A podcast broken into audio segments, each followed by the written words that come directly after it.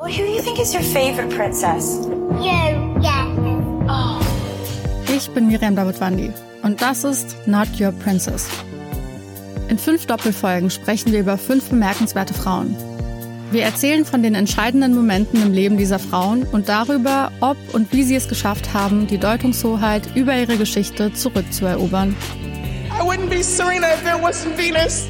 Not Your Princess. Neue Folgen jeden Mittwoch exklusiv in der Podcast-App Podimo.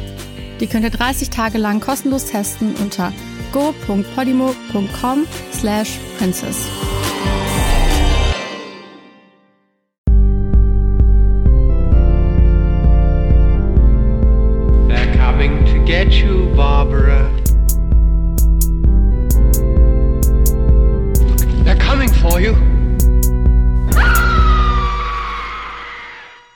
Hallo und herzlich willkommen zur 44. Episode von Devils and Demons. Ich bin der Chris und an meiner Seite ist zum einen natürlich Pascal. Hallo. Aber zum anderen auch ein Gast und zwar die wundervolle Sandra. Herzlich willkommen. Hallo. Hallo. Sandra ist heute mal äh, für uns, ähm, jetzt fällt mir gerade ein, Pascal, wie nennt sich das denn nochmal? Im Phänomena haben Sie das genannt. Ähm, wie nennen Sie sich nochmal Insektenspezialisten? Hast du dir das gemerkt? Ich hab dich, ja, Chris, nein. ich glaube, Insektenspezialisten ist der richtige Fachausdruck. Okay, Insektologen. so Quatsch. Nein, äh, Sander kennt sich jedenfalls bestens mit Fliegen aus und ist deshalb heute auch zu Gast, weil wir über David Cronenbergs Buddy-Horror-Meisterwerk Die Fliege aus dem Jahre 1986 reden werden. Ähm, Sander, warum bist du genau die richtige Ansprechpartnerin für diesen Film? Ähm, weil ich diesen Film über alles liebe, also wirklich liebe. Das ist für mich ein Herzensprojekt und auch eine Wahnsinnschance. Vielen, vielen Dank, dass ich darüber reden darf, nochmal an der Stelle. Ähm, der Film ist einfach so viel mehr als das, was man zunächst vermuten könnte. Er ist halt eine Romanze, er ist ein Horrorfilm, er ist ein Albtraum, er ist ein Drama. Und ich finde, der funktioniert auf so vielen Ebenen so gut und äh, lässt einen tief berührt zurück. Und ähm, das schaffen nur wenige Filme auf jeden Fall. Deswegen ja, bin ich hier. Die, die Fliege basiert ja mehr oder weniger ähm, auf einer Kurzgeschichte äh, aus dem mhm. Jahre 1957, die lustigerweise damals im Playboy veröffentlicht wurde. Aber es gab ja ein Jahr später, 1958, gab es ja schon mal eine Verfilmung von äh, Die Fliege beziehungsweise äh, The Fly. Ähm, hat, habt ihr die zufällig gesehen? Also das Original? Äh, darf ich mir jetzt vorweg äh, das hier nehmen Gerne. einfach? Ähm, äh, ja, genau, Ladies First, so nach dem Motto. Ähm, mhm. Ich habe tatsächlich die äh, Kurzgeschichte davon auch gelesen mittlerweile mal, ähm, die sehr, sehr nah auch an dem, an der späteren Verfilmung halt auch ist. Sie ist, also mir hat sie nicht gefallen. Ich fand sie teilweise echt lächerlich.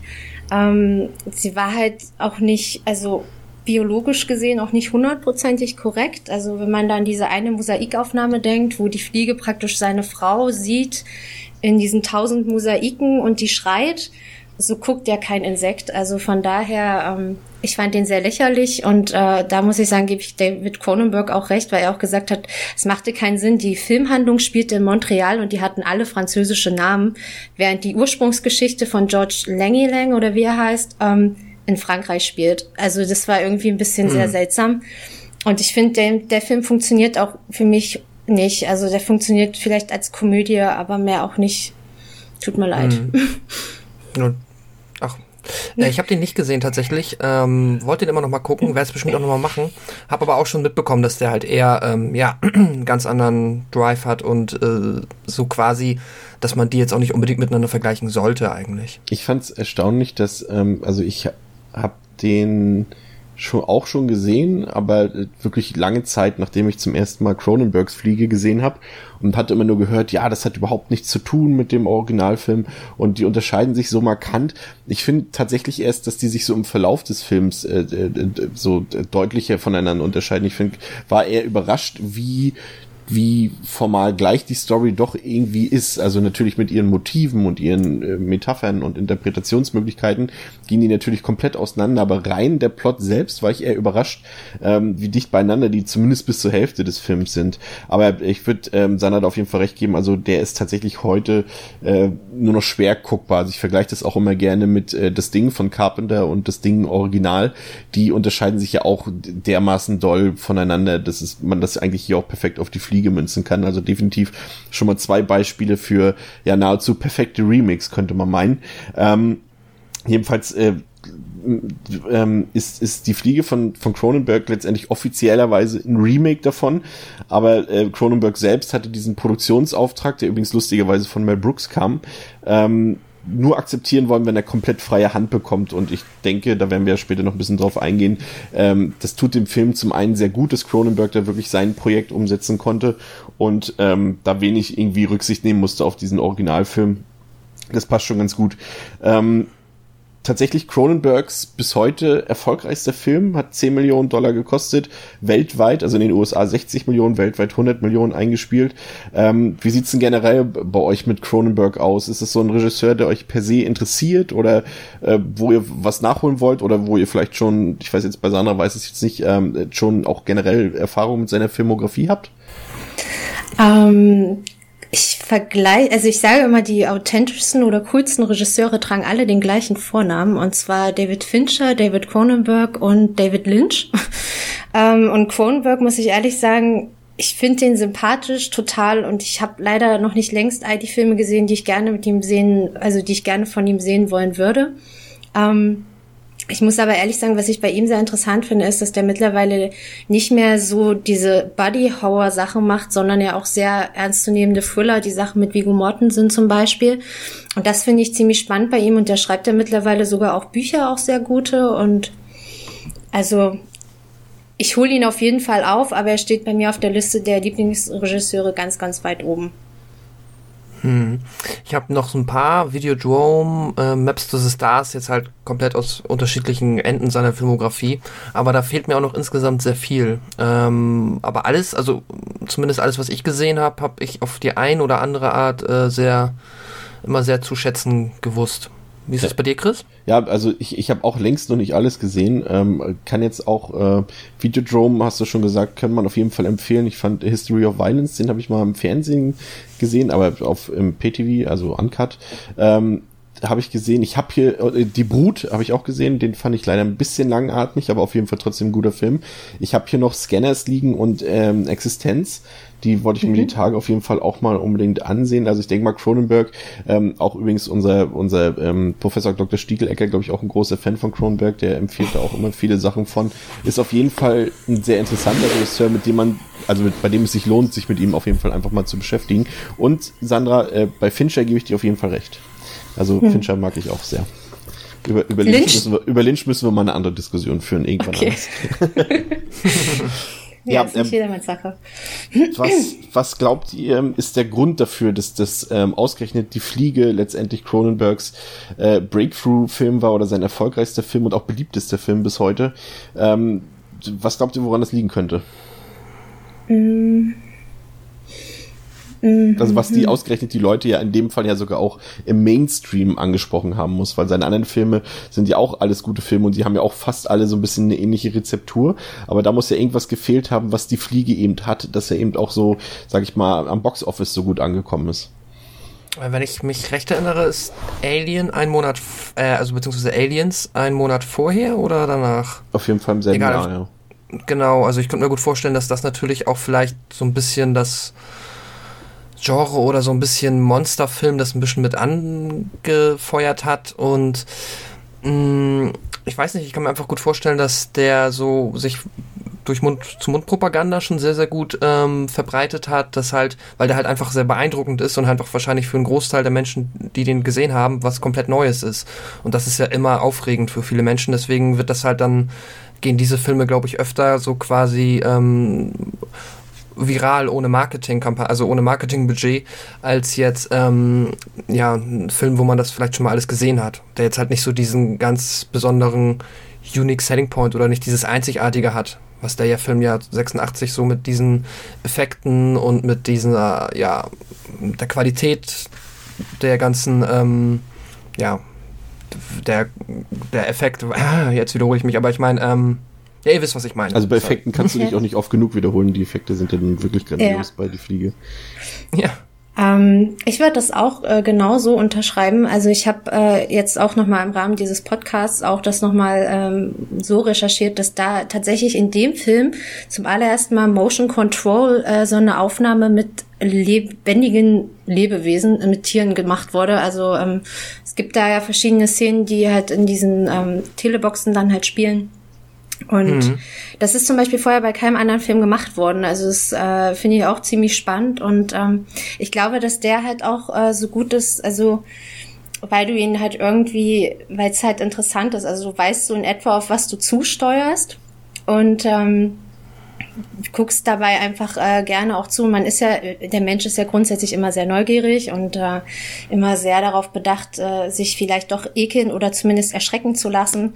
Und äh, das schafft der Film auf jeden Fall. Und gleichzeitig berührt er dich auch sehr. Also ich weiß auch wirklich von, von vielen Frauen, die den hauptsächlich tatsächlich wegen Männern gucken mussten, den aber trotzdem tief berührend fanden und richtig gut auch. Also das schafft höchstwahrscheinlich nicht jeder Film. Also ich denke auch, dass er halt dadurch, dass er so vielschichtig ist, funktioniert er einfach immer noch heute auch sehr gut. Und ich finde, die Effekte sind so liebevoll und so gut gemacht. Ich möchte mir den als CGI-Monster gar nicht vorstellen, weil es kann, also so viel Charakter kann keine Puppe haben. Es tut mir, also kann kein CGI-Monster haben. Also diese Effekte sind einfach immer noch sehr schön anzuschauen und funktionieren auch gut, weil ähm, sich ja auch Insekten an sich so puppenartig verhalten und deswegen klappt das. Und ist immer noch sehr schön anzusehen.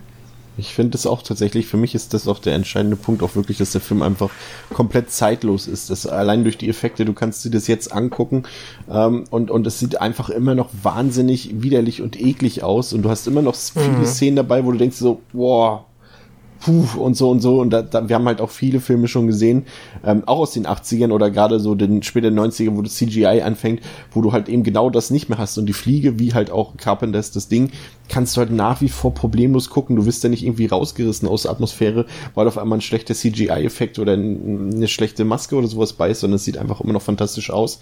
Und es lebt natürlich auch eben von ähm, den Darstellern des Films, äh, vor allem natürlich Jeff Goldblum als, als Seth Brundle, ja. ähm, als Wissenschaftler Jeff Goldblum, ich glaube, da sind wir alle drei uns einig, ist, ist, ist ein Schauspieler, den man immer gerne sieht und den man ja, so, jetzt, so gerne. Die man, die, die man jetzt auch mittlerweile zum Glück wieder öfter sieht, nachdem er ja, ja, zwischenzeitlich so ein bisschen ins Fernsehen abgerutscht ist. Aber, aber Jeff Goldblum, ich sag mal, allein durch Filme, auch wenn es jetzt natürlich seine größten Blockbuster waren, aber allein durch Filme wie Jurassic Park und Independence Day, äh, gehört er für mich einfach zu meinem Aufwachsen dazu, zu meiner meiner, hm. zu, mein, zu meiner Jugendzeit oder zu meiner Kindheit gehört Jeff Goldblum einfach dazu. Ja, und mittlerweile das ist er auch ein Wes Anderson äh, Babykind, ne? Ja. Also Tiefseetaucher, oh mein Gott. ja. ja. Aber der war für mich auch tatsächlich, den habe ich, mein erster Film mit dem war Jurassic Park äh, damals und äh, da war ich sechs Jahre alt und ja, Forever in Love, würde ich sagen.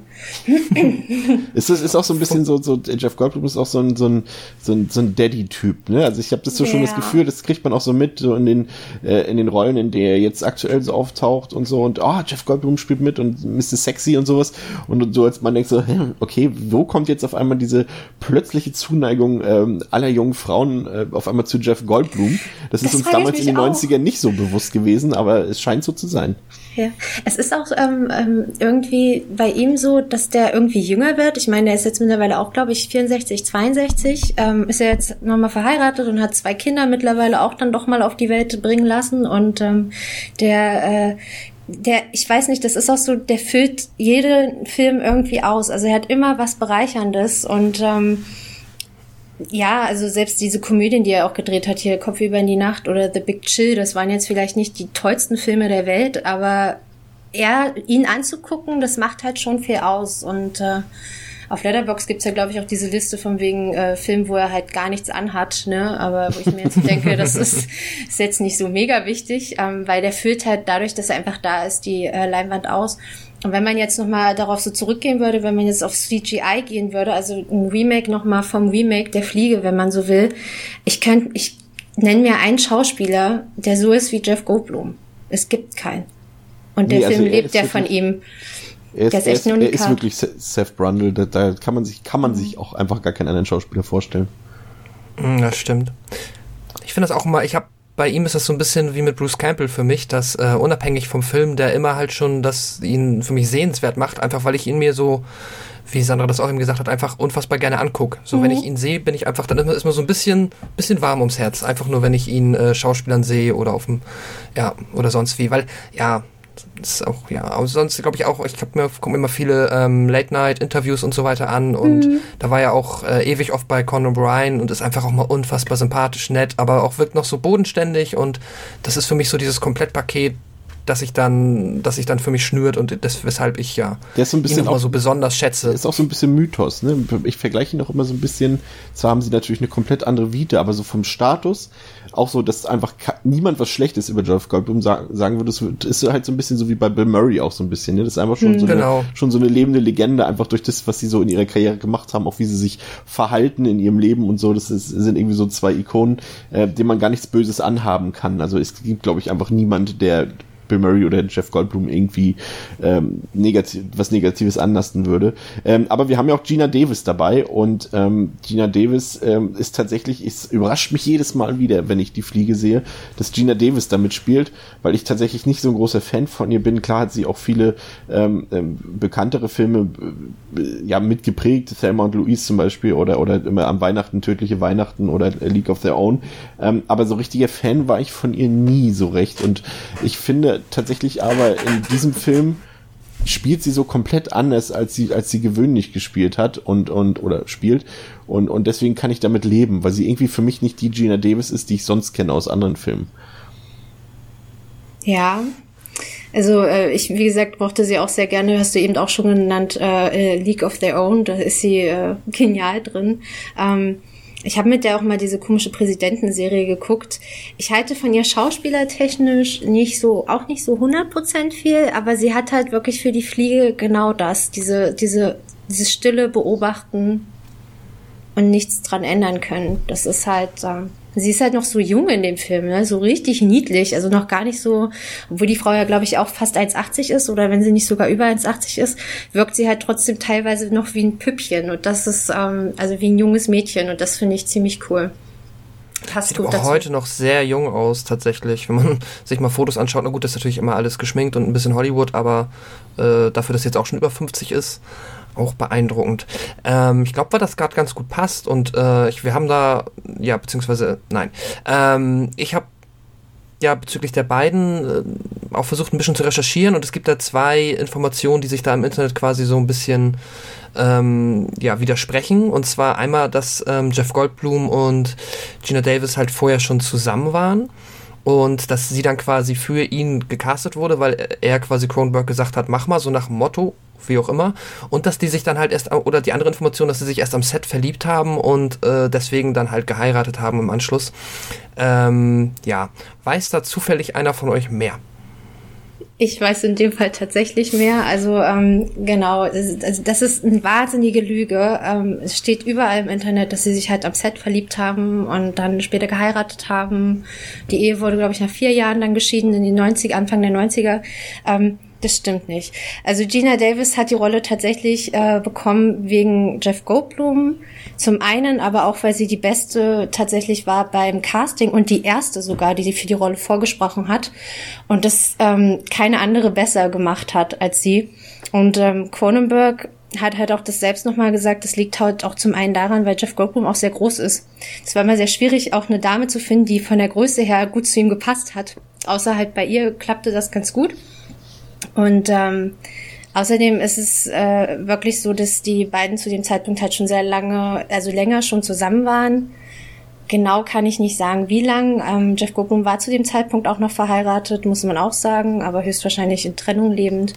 Und äh, sie hat die Rolle tatsächlich zum einen ihrem Schauspieltalent zu verdanken, aber zum anderen hauptsächlich ihrem Lebenspartner in dem Fall, ihren Lebensabschnittsgefährten. Entschuldigung. da war ja noch jemand.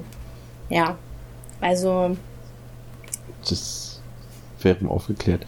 Ähm, liebe Zuhörer, ihr braucht keine Angst haben, obwohl wir schon 17 Minuten hier in The Game sind. Äh, kommt natürlich jetzt, er ist schon heiß gelaufen, er ist quasi schon, er ist schon mitten in der Metamorphose quasi. Äh, Pascal, erzähl doch den Hörern mal, den wenigen Hörern, die äh, den Film The Fly noch nicht kennen, worum es in diesem Film gibt. Äh, geht. Sehr gerne. Gibt. Ja. Seth Brundle ist ein eigenbrötlicher Wissenschaftler, welcher gerade an einer Erfindung arbeitet, welche die Welt verändern könnte. Mithilfe zweier von ihm konstruierten Telepods ist er in der Lage, Objekte von einem zum anderen Gerät zu teleportieren und könnte damit das Problem der Transportation ein für alle Mal lösen. Während er an den letzten Feinheiten arbeitet, um die Teleportation auch für lebende Organismen zu ermöglichen, freundet er sich mit der Reporterin Veronica Crive an, welche von nun an den Fortschritt von Seths Arbeit dokumentiert. Schnell entwickelt sich eine romantische Liebesbeziehung zwischen den beiden, im Zuge derer Thess einen schwachen Moment, in einem schwachen Moment einen folgenschweren Fehler begeht. Von spontaner Eifersucht und Alkohol gezeichnet, wagt er es sich selber zu teleportieren und übersieht dabei eine Fliege, die sich zu ihm gesellt hat und die Maschine zu einer Fehlfunktion verleitet. Eine Fehlfunktion, die dafür sorgt, dass das Bundle nun nicht nur menschliche DNA in sich trägt und die sein Leben und das seiner ihm nahestehenden Person für immer verändern soll. Ja, Dankeschön, Pascal. Mhm. Ähm, ich weiß nicht, wie es ich weiß nicht, wie es euch ähm, ergangen ist, aber mir war Seth tatsächlich schon am Beginn, zu Beginn des Films nicht richtig sympathisch. Also irgendwie ähm, hatte ich da schon so eine gewisse Distanz zu ihm. Also meine Sympathien lagen da eigentlich direkt eher ähm, bei der Reporterin Veronica, muss ich sagen. Hm. Ich hatte das tatsächlich genau andersrum. Ähm, ich, man hat halt schnell, also ich habe mir eingebildet, immer schnell zu merken, dass er halt natürlich einerseits ein bisschen socially awkward ist, ein bisschen quirky, was ja aber absolut zu diesem, ich bin die ganze Zeit einfach nur in diesem Raum und oder beziehungsweise in meinem Labor, in meiner Werkstatt und rede halt kaum mit Menschen und so werden Menschen dann ja auch, plus halt diese, äh, ja, ne, die Begabung und so weiter, das passt halt einfach dazu, finde ich. Und das macht ihn jetzt nicht, also deswegen fand ich ihn nicht unsympathisch. Und ich mochte dann tatsächlich, ähm, als es so zu diesem ersten Konflikt kommt, um da nochmal kurz drauf einzugehen, ähm, dass er den sehr konstruktiv gelöst hat und nicht einfach nur so destruktiv wütend, als er dann nämlich rausbekommen hat, dass sie das jetzt, also er lädt sie ein und sie guckt sich das an und dann geht sie weg mit quasi mit dem mit Absicht, das zu veröffentlichen, obwohl er das nicht möchte. Und er ist dann halt nicht so im Sinne von ich, wow, ich mach dich fertig oder so, wenn du das machst, sondern er hat das versucht konstruktiv zu lösen und weiß nicht, deswegen war mir schon von Anfang an immer sehr, also recht schnell sympathisch. Plus dann halt das Charisma, das ein Jeff Goldblum ausstrahlt, wenn er so eine Rolle spielt. Also ich muss das auch sagen, bei mir war es jetzt nicht so, dass ich ihn unsympathisch fand. Jetzt bin ich gerade sehr laut. Ähm, bei mir war es halt ehrlich, äh, ich war sehr überrascht, weil ich halt vorher immer eher so den älteren Jeff Goldblum gesehen habe und nicht den jüngeren. Und der ist ja dann noch sehr, sehr jung. Mm. Und er ist äh, wie Pascal es gerade auch gesagt hat, so Eigenbrötler, was äh, ich grundsätzlich immer sympathisch finde. Bei Filmen und auch ähm, im normalen Leben sind meine die Außenseiter immer lieber als die coolen Leute. Mm, und deswegen hatte der bei mir schon ganz viel ähm, Liebe am Anfang schon, als er einfach direkt auftritt und dann spätestens in dem Moment, es dauert ja nicht lange, die nächste Einstellung ist ja dann meistens die, wo sie im Auto sitzen. Ähm, die Fahrkrankheit oder dieses äh, diese Transportkrankheit, mhm. die er hat und dann halt, wo er dann anfängt Klavier zu spielen oder sagt, dass er diese coole Kaffeemaschine hat, das sind halt so alles Dinge, die so niedlich sind, dass man ihn eigentlich schon sympathisch finden muss, weil er in seiner eigenen kleinen Welt halt gut existiert, aber mit anderen Leuten da schon irgendwie Probleme hat, auf die irgendwie normal zu wirken und das mag ich sehr sehr gerne. Der Goldblum-Charme, wie gesagt, ist dann nochmal kommt dann als Bonus noch oben drauf, aber die Figur des Seth Grundy an sich ist schon sehr interessant angelegt. Ich, ich war da direkt lieber auf der Seite des Ex-Freundes der von, von Veronica, der einfach mal sich herausnimmt, in ihre Wohnung einzubrechen und dort zu duschen. Nackt, also da, logischerweise. Ich frage, ob du das ernst meinst. ja, der, ähm, ja, ja, äh, Stathis Bowens, ne, von John Getz gespielt, der, ähm, ich finde das bei dem halt auch interessant. Ich fand, habe am Anfang auch so gedacht, oh mein Gott, was willst du denn? Geh doch einfach weg. Ähm, aber der wird, finde ich, im Laufe der Geschichte auch sehr, sehr interessant und ähm, einfach auch, das ist halt auch das Schöne an, an, an Cronenbergs Universum, finde ich so ein bisschen. Keine Figur ist einseitig. Es ist alles, alle reagieren auf bestimmte Situationen einfach anders und ja. das ähm, finde ich ziemlich spannend. Und das ist bei der Figur von John Gates auch so.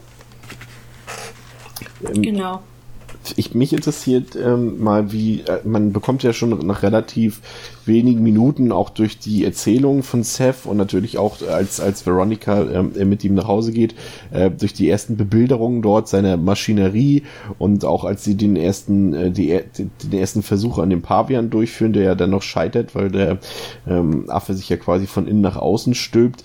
Ähm, interessiert mich mal, was ihr so gedacht habt, als ihr den Film das erste Mal gesehen habt. Weil eigentlich liest sich diese Geschichte ja so auf einem Blatt Papier recht simpel und es klingt ja auch immer so ein bisschen schon fast nach so, so ja, früher hat man es Mitternachtskino genannt, so ein bisschen trashig, das Ganze, was sonst eigentlich nicht so im Kino laufen würde. Äh, so ein typischer Monsterfilm halt. Und man merkt natürlich erst im Verlauf des Films, also später, dass es Cronenberg halt eher um Themen wie Entfremdung, Tod, Krankheit, Zerfall, Alterungsprozess geht. Aber am Anfang merkt man das ja noch nicht so recht. Und was dachtet ihr so, als ihr so die ersten Szenen dort gesehen habt? Okay, was will der Film jetzt von mir? Dachtet ihr, es geht eher in eine trashige Richtung oder bei mir war das Lustige, ähm, meine Mutter hatte mir den, hatte zu mir gesagt, oh, den hast du noch nicht gesehen, dann gucken wir uns den mal an. Und dann hat sie mir direkt erzählt, was äh, zu einer der größten Brüller-Szenen in dem Film tatsächlich geworden ist, zumindest im Kino damals. Ähm, ich weiß jetzt nicht, ob ich das hier vorwegnehmen darf, deswegen sage ich es noch nicht, aber wir werden da höchstwahrscheinlich auch noch drauf kommen. Und ähm, von daher wusste ich so schon in etwa, wohin es geht. Und habe das sehr positiv wahrgenommen. Also das, ich habe halt ehrlich wirklich mit ganz viel Fleisch, was von sonst wo abfällt, äh, gerechnet, aber nicht damit, dass mich das emotional noch mal so mitreißen würde. Also ich habe halt wirklich eher Bodyhauer und nicht weiter irgendwas erwartet und deswegen ähm, war der Tiefgang dann für mich eine große Überraschung, eine sehr positive große Überraschung. Ich was ich mir gut vorstellen kann, was für manche vielleicht ein Problem ist, ähm, jetzt vielleicht 86 noch nicht so wie heute, wenn man ihn sich dann jetzt zum ersten Mal angucken sollte. Ähm, natürlich ist so diese ganze Technologieschiene, die ist halt, ja, bisschen ja, die ist jetzt nicht unbedingt glaubwürdig, geschweige denn ist sie natürlich schon so sehr dieses, ähm, der Computer macht immer lustige Hexzahlen und da sind dann viele Zahlen und er muss mhm. nachdenken, das ist alles schon ein bisschen, ja, bisschen cheesy, aber äh, finde ich jetzt tut dem Film irgendwie, also für mich funktioniert das trotzdem, ich ähm, kann das so quasi, also ich finde das jetzt nicht unfassbar ich kann da so drüber hinwegsehen, dass es halt so ein bisschen albern wirkt vielleicht, ähm, war das ja auch dann nie wirklich, also der Film versucht ja auch nicht so pseudowissenschaftlich da mal irgendwie ähm, das noch ein bisschen besser zu erklären, außer ja, ähm, Laser und dies, das und irgendwie funktioniert das halt schon. Ähm, aber ich, die, die Idee ist halt mega cool und deswegen auch vom Design, wie diese Telepods aussehen und dass auch dieses Labor von ihm beziehungsweise die Werkstatt verhältnismäßig glaubwürdig wirkt irgendwie, weil die jetzt auch nicht so aussieht wie ein Raumschiff. Ähm, nee, ich finde das eigentlich, also das hat mir ziemlich gut gefallen schon damals und ähm, gefällt mir jetzt auch immer noch. Da finde ich eigentlich ganz spannend, ähm, dieses ähm, Loft, in dem er ja lebt. Ne? Das war zu dem Zeitpunkt ja. tatsächlich nicht so, dass man seinen Arbeitsplatz äh, gleichzeitig auch als Wohnung nutzt. Ähm, da war so äh, die Fliege so mit einer der Vorreiter, die das so gezeigt haben. Und das stimmt, das ist so der Dreh- und Angelpunkt. Ich finde das so lustig. Ich persönlich finde diese Sequenzen am Computer, mir gefällt das total. Ne? Und ich liebe auch in der deutschen Synchro die Stimme von dem Computer. Ich finde ihn total klasse. Also ähm, von daher wirkt er irgendwie, also der hat auf mich nie ähm, ähm, unauthentisch gewirkt irgendwie. Ich habe den eigentlich immer sehr, sehr ernst wahrgenommen. Finde ich cool. Obwohl er ja eigentlich gar nicht, also man merkt ja, er will ja kein Wissenschaftsfilm Nein, sein. Also das ist das schon stimmt. so, es ist so gerade im Rahmen dessen, was einem dort erklärt wird und wie es dann tatsächlich auch funktioniert, dass es so halbwegs plausibel und glaubwürdig ist, aber genauso an der Grenze. Also es dürfte jetzt nicht noch simpler gestaltet sein, dann würde es dann tatsächlich Gefahr laufen, äh, dann doch irgendwie in Quatsch abzudriften. Aber ich finde, da trifft der Film genau den richtigen Tenor, wo er den Zuschauer dann auch nicht langweilt mit irgendwelchen technischen Labereien da und sowas. Es ist genau so. Und der Film legt ja dann auch seine, seine, seine, seinen Wert eher auf die emotionale Komponente, so dass dieses technische, wissenschaftliche ja dann eigentlich wirklich nur minimal ausschlaggebend ist. Genau. Höchstwahrscheinlich würde jeder Computer heute auch sagen, hey, die Kabine ist nicht sauber, willst du da nicht nochmal nachgucken, anstatt einfach ja. das zu tun, was der Computer gemacht hat und zwar selbst zu entscheiden, weil er es nicht besser wusste. Also Mhm. Aber das mochte ich auch sehr, dass das so ein bisschen erklärt wird im Sinne von, ne, Computer sind dumm, sie wissen nur das, was man ihnen erzählt. Genau. Ähm, das fand ich sehr schön, dass sie da nicht so einen KI-Move draus gemacht haben und quasi so, ja, ach, der Computer, den, ich habe da hier und rechts irgendwas gelötet und auf einmal ist er halt super smart, aber ja. Jeff Goldblum ist immer der Wissenschaftler, ne? Fällt mir gerade ein. Ja, Chaos, er war Chaos-Theoretiker ja. in, ne, in Jurassic Park. Also ist ja ein bisschen was anderes. Aber Hier in Independence Day war er aber Wissenschaftler, oder? Ja. Nee, da war er doch Techniker, Kabel, äh, Kabel. Ja, gut, aber Also irgendwas technisches. Er ist immer der Tech-Guy oder er ist immer der Natur, äh, mit dem naturwissenschaftlichen Background, sagen wir es mal so. genau. Er liest keine Literatur, er äh, untersucht eher genau. die Natur, genau. Aber er könnte es trotzdem tun. Man wird also, ja. ne, er ist halt trotzdem noch jemand. Ja, egal. Zurück, Jeff Goldblum in der Jane Austen Verfilmung, demnächst auch in ihrem Kino. Zurück zum zum Sex. Ähm, die, ähm, es baut sich jetzt, ja, Pascal hat es schon angedeutet in seiner Inhaltsangabe, ähm, es baut sich ja eine, eine zum, zumindest erstmal sexuelle Beziehung auf zwischen Seth und Veronica, ähm, auch schon am Anfang.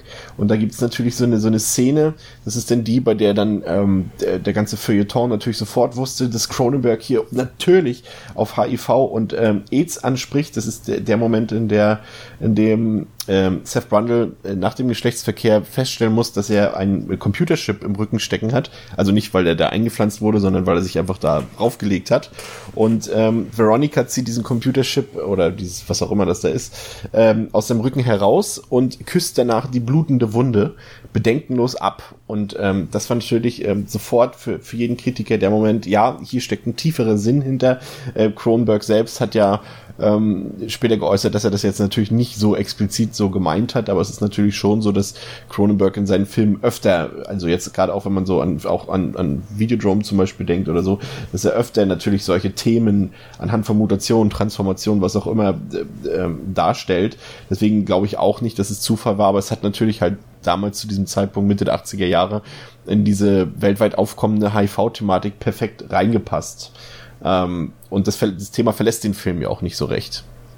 Oh, das, also das finde ich ganz, ganz schwierig, muss ich jetzt ehrlich sagen, weil ähm, das sagt äh, Cronenberg auch im Audiokommentar, er versteht, dass die Leute das denken, aber er hat sich das eigentlich nie so gedacht. Und natürlich kam mhm. der Film zu einem Zeitpunkt, wo das so ähm, ja wirklich ein Riesenthema einfach war. Ne? Also das kann man sich heute fast gar nicht mehr so hundertprozentig vorstellen, weil es ist zwar allgegenwärtig, aber es ist jetzt kein super Boom-Thema gerade noch. Ähm, also wie es halt zu der Zeit war, wenn man die Krankheit ja nicht erforscht hatte und alles. Und aber das ist für mich so ein bisschen so, wie wenn Leute halt beim Schweigen der Lämmer ähm, das auch sagen, dass es eigentlich gegen Homosexuelle gerichtet ist, weil halt der Haupttäter gerne im Körper einer Frau leben würde und ein Hühnchen hat, was er Prinzessin nennt. Also das ist so ein, so ein Totschlagargument. Das finde ich irgendwie ganz, ganz schwierig, weil wie gesagt, Cronenberg selbst ist ja auch gesagt hat, ihm geht's, und das hast du auch vorhin äh, gesagt, um den menschlichen Verfall und das kann jede Krankheit sein, das muss kein AIDS sein. Ähm, Wobei es natürlich ja. schon irgendwie, schon irgendwie so im Nachhinein halt perfekt reinpasst. Deswegen, also die Kritiker oder die Leute, die es da rein interpretiert haben, die verstehe ich schon, weil der nachher im Verlauf, kommen wir auch gleich noch zu, sich halt bei Seth auch ja so durch seine anfängliche äh, Metamorphose äh, Transformation da ähm, auch so eine Art Sexsucht äh, einstellt und das passt halt alles so perfekt herein, dass dann er dann auch irgendwann anfängt mit anderen Frauen äh, Verkehr zu betreiben und das ist halt so wirklich so, äh, wie gesagt, also Cronenberg kann mir das zehnmal erzählen, dass er das nicht gedacht hat, ich glaube ihm das auch, aber es passt halt perfekt, ne, weil auch so wie der Film weiter verläuft und wie der körperliche Zerfall, es ist halt ist halt der Zeitgeist, der da eine Rolle spielt. Ähm, natürlich kann da jede Krankheit eine Rolle spielen. Er sagt ja auch nachher selbst, ähm, Seth Brundle, dass da eine Form von Krebs in ihm wütet. Aber es ist halt so, ja, es ist eine HIV-Metapher letztendlich irgendwie schon. So kann man zumindest für das, hm. wann er spielt, einfach reindeuten. Es ist jetzt nicht Philadelphia, aber es ist vielleicht Philadelphia fürs Bahnhofskino. ja, wobei, also, ja. Es stimmt schon, dass es ganz gut passt. Ja, ich glaube, im Endeffekt ist es ja recht also er sagt ja, es ist nicht so. Ich würde auch einfach mal, ich glaube, ich, was ich im Kopf habe, ist dieses, er meint so, wenn ähm, du im Kino sitzt und du kennst jemanden, der HIV hat oder das Thema schwebt dir eh gerade im Kopf ja. und dann siehst du das, dann projizierst du das natürlich da rein und dann passt es, aber dann ähm, passen ja vielleicht meistens auch noch zehn andere Sachen, an die man jetzt gerade nicht denkt. Und äh, ich, so bin ich jetzt auch der Meinung, wird das hier der Fall gewesen sein.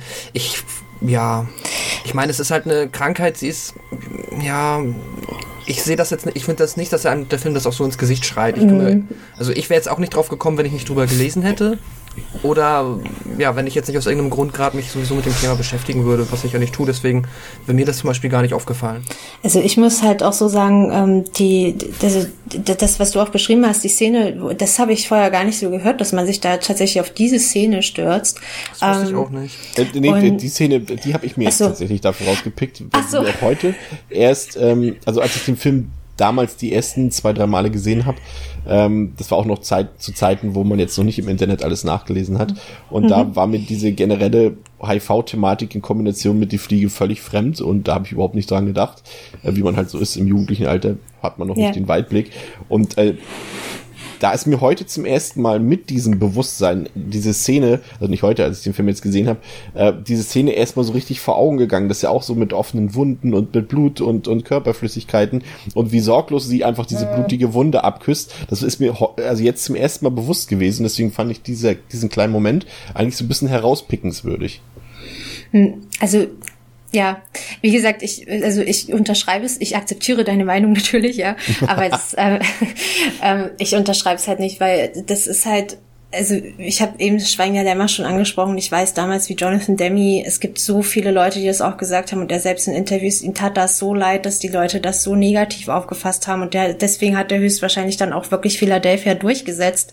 Wir haben ihn ja eben auch schon mal genannt. Ähm, und deswegen finde ich das auch so, ich finde das so doof, weißt du, da kommt ein Mensch und sagt, oh ja, das, das passt ja perfekt jetzt gerade zur AIDS-Hysterie. Äh, und alle Leute haben Angst. Das ist ja auch, dass alle Leute haben Angst. Und dann nimmt man diesen Film, gerade diesen Film jetzt, die Flieger als Beispiel, wie AIDS verlaufen könnte überleg dir das mal. Also das ist, ich finde das halt sehr schwierig. Also ein Reporter schreibt was und die anderen fassen es dann mit auf und dann ist es auf einmal was, damit du dich damit identifizieren kannst. Es gibt vielleicht den einen oder anderen, denen das echt geholfen hat, sich den Film anzugucken, in der Hoffnung, ähm, aufgeklärt zu werden, aber das tut der Film ja nicht und das will er auch gar nicht. Und ja, es ist ja was komplett anderes. Also Ne? Das eh nicht so dieses, äh, also sogar schon, dass er dann eigentlich, dass das eine Metapher auf irgendwas sein soll. Ja. Und wenn es jetzt so generell Krankheiten ist, für mich war das immer eine Science-Fiction-Story eigentlich, wenn ich ehrlich bin. Eine Mischung aus Horror, Monster und Science-Fiction. Mhm. Und so, das reicht mir aber auch, wenn ich ganz, ganz ehrlich bin, das reicht mir komplett. Also ich brauchte überhaupt keinen,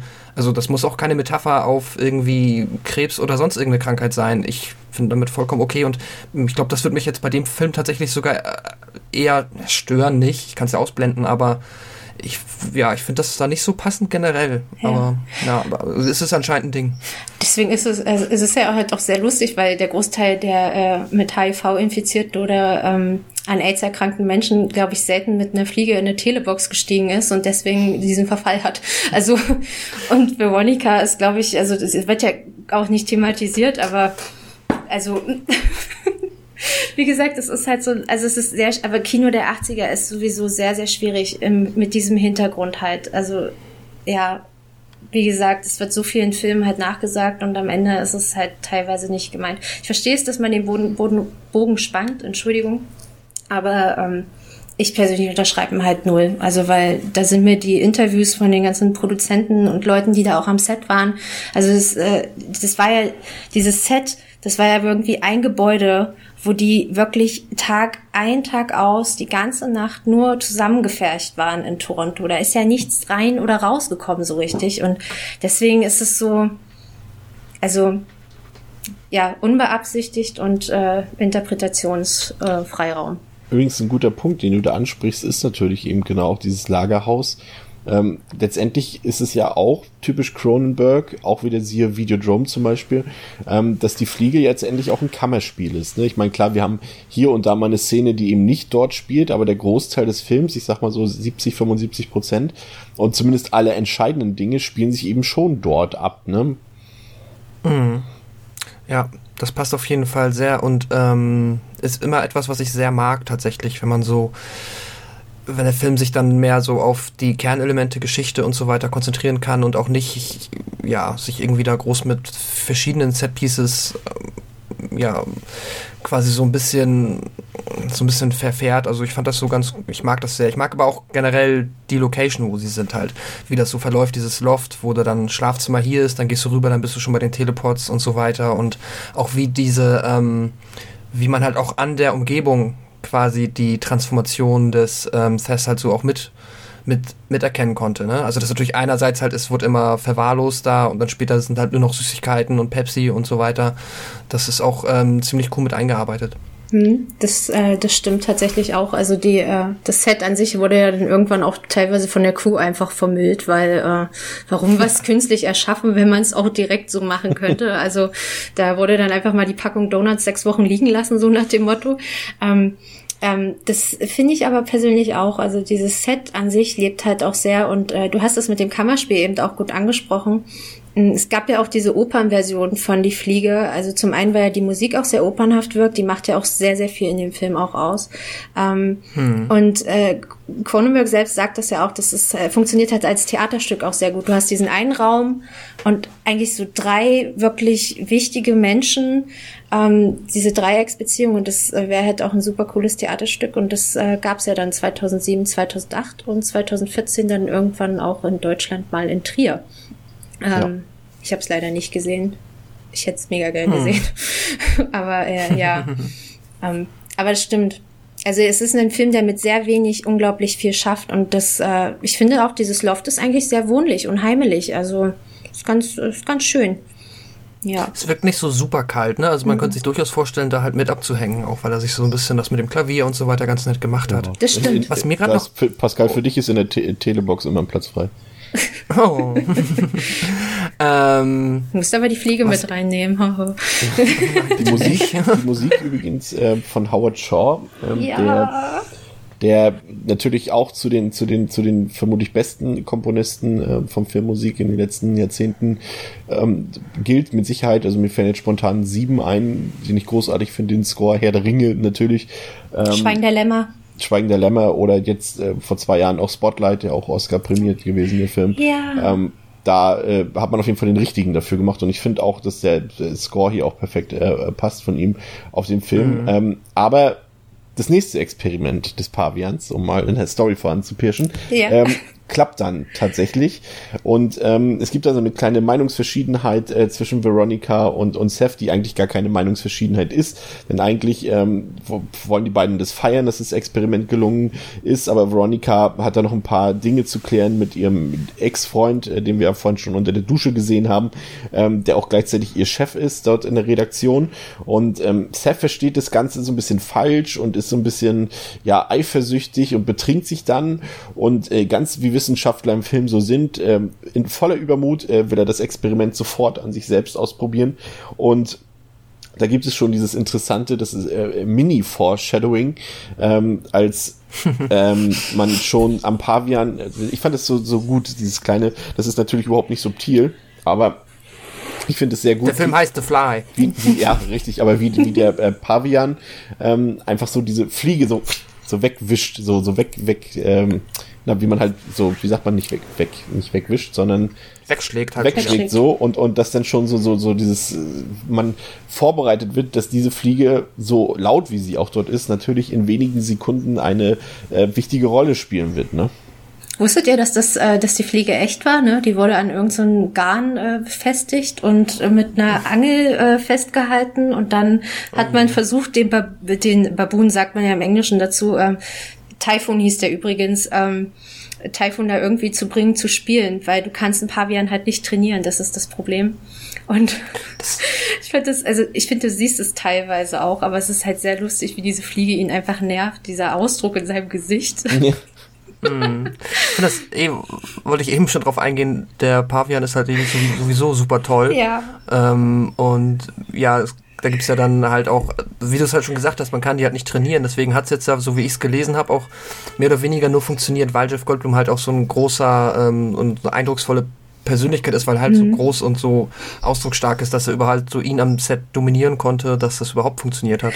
Stelle ich mir auch sehr, sehr ja, ich weiß nicht, ob das immer so eine Mischung aus Nervenkitzel, aber auch vielleicht so ein bisschen Angst ist. Es ist äh, vor allen Dingen auch mega lustig, weil der, ähm, der, es gab noch einen Tiertrainer am Set, der das Ur ursprüngliche Alpha-Männchen auch war, aber es tat halt wirklich sein Gutes, dass Jeff Goldblum, dass er den halt auch akzeptiert hat als Alpha-Männchen noch dazu.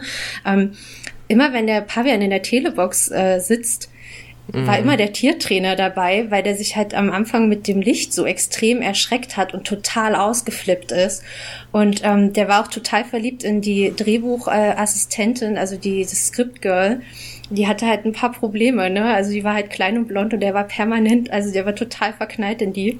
Und ähm, es gab wohl auch richtig extreme Regelungen von wegen, ähm, du darfst nicht ans Set, wenn du äh, deine Tage hast zum Beispiel. Also ich, ich stell dir das mal vor, du bist Skriptgirl und darfst du nicht arbeiten, weil da dieser Affe einfach ist. Ähm, und noch viele andere Sachen mit dem nicht am Mund fassen und aber das stimmt, du sagst, wie du sagst, es ist sehr, sehr gefährlich und ähm, ein wildes Tier und äh, wenn der austickt, dann tickt er aus und dann ist vorbei. Also der hätte ja, ja sonst was machen können. Also vom Set-Reparaturen, mhm. äh, Set-Beschädigungen ist das eine, aber wenn der jetzt wirklich jemanden ernsthaft verletzt hätte, uh. Ganz, ganz vorbei war es mit Seth Brundle an dieser Stelle noch nicht. Ähm, hier kommt übrigens tatsächlich auch äh, was zur Geltung, was ich sehr gut finde, weil der Film musste sich ja theoretisch an dieser Stelle oder zumindest das Drehbuch ähm, entscheiden, was, was jetzt stattfinden soll. Ähm, glücklicherweise findet das statt, wie es der Film nachher auch löst, aber es hätte ja auch so sein können, ähm, dass die Verwandlung von, von, von Brundle nicht über einen längeren Zeitraum stattfindet, sondern sofort abgeschlossen ist. Das hätte man ja auch so lösen können. Und ähm, das hätte den Film natürlich komplett äh, auf den Kopf gestellt. Das wäre ein anderer Film gewesen dann. Und ich bin sehr froh, dass man es so nicht gelöst hat. Man hat es ja stattdessen so gemacht, ähm, dass das Experiment auf dem ersten Moment erstmal gelungen scheint. Der Zuschauer äh, weiß natürlich, okay, da ist was schiefgelaufen. Die Fliege ist ja jetzt nicht grundlos drin gewesen und der Film heißt nicht grundlos die Fliege. Ähm, aber für Seth ist das alles erstmal alles okay. Er fühlt sich frisch und vital. Äh, Veronica kommt dann irgendwann wieder zurück zu ihm und die beiden haben wieder Sex zusammen.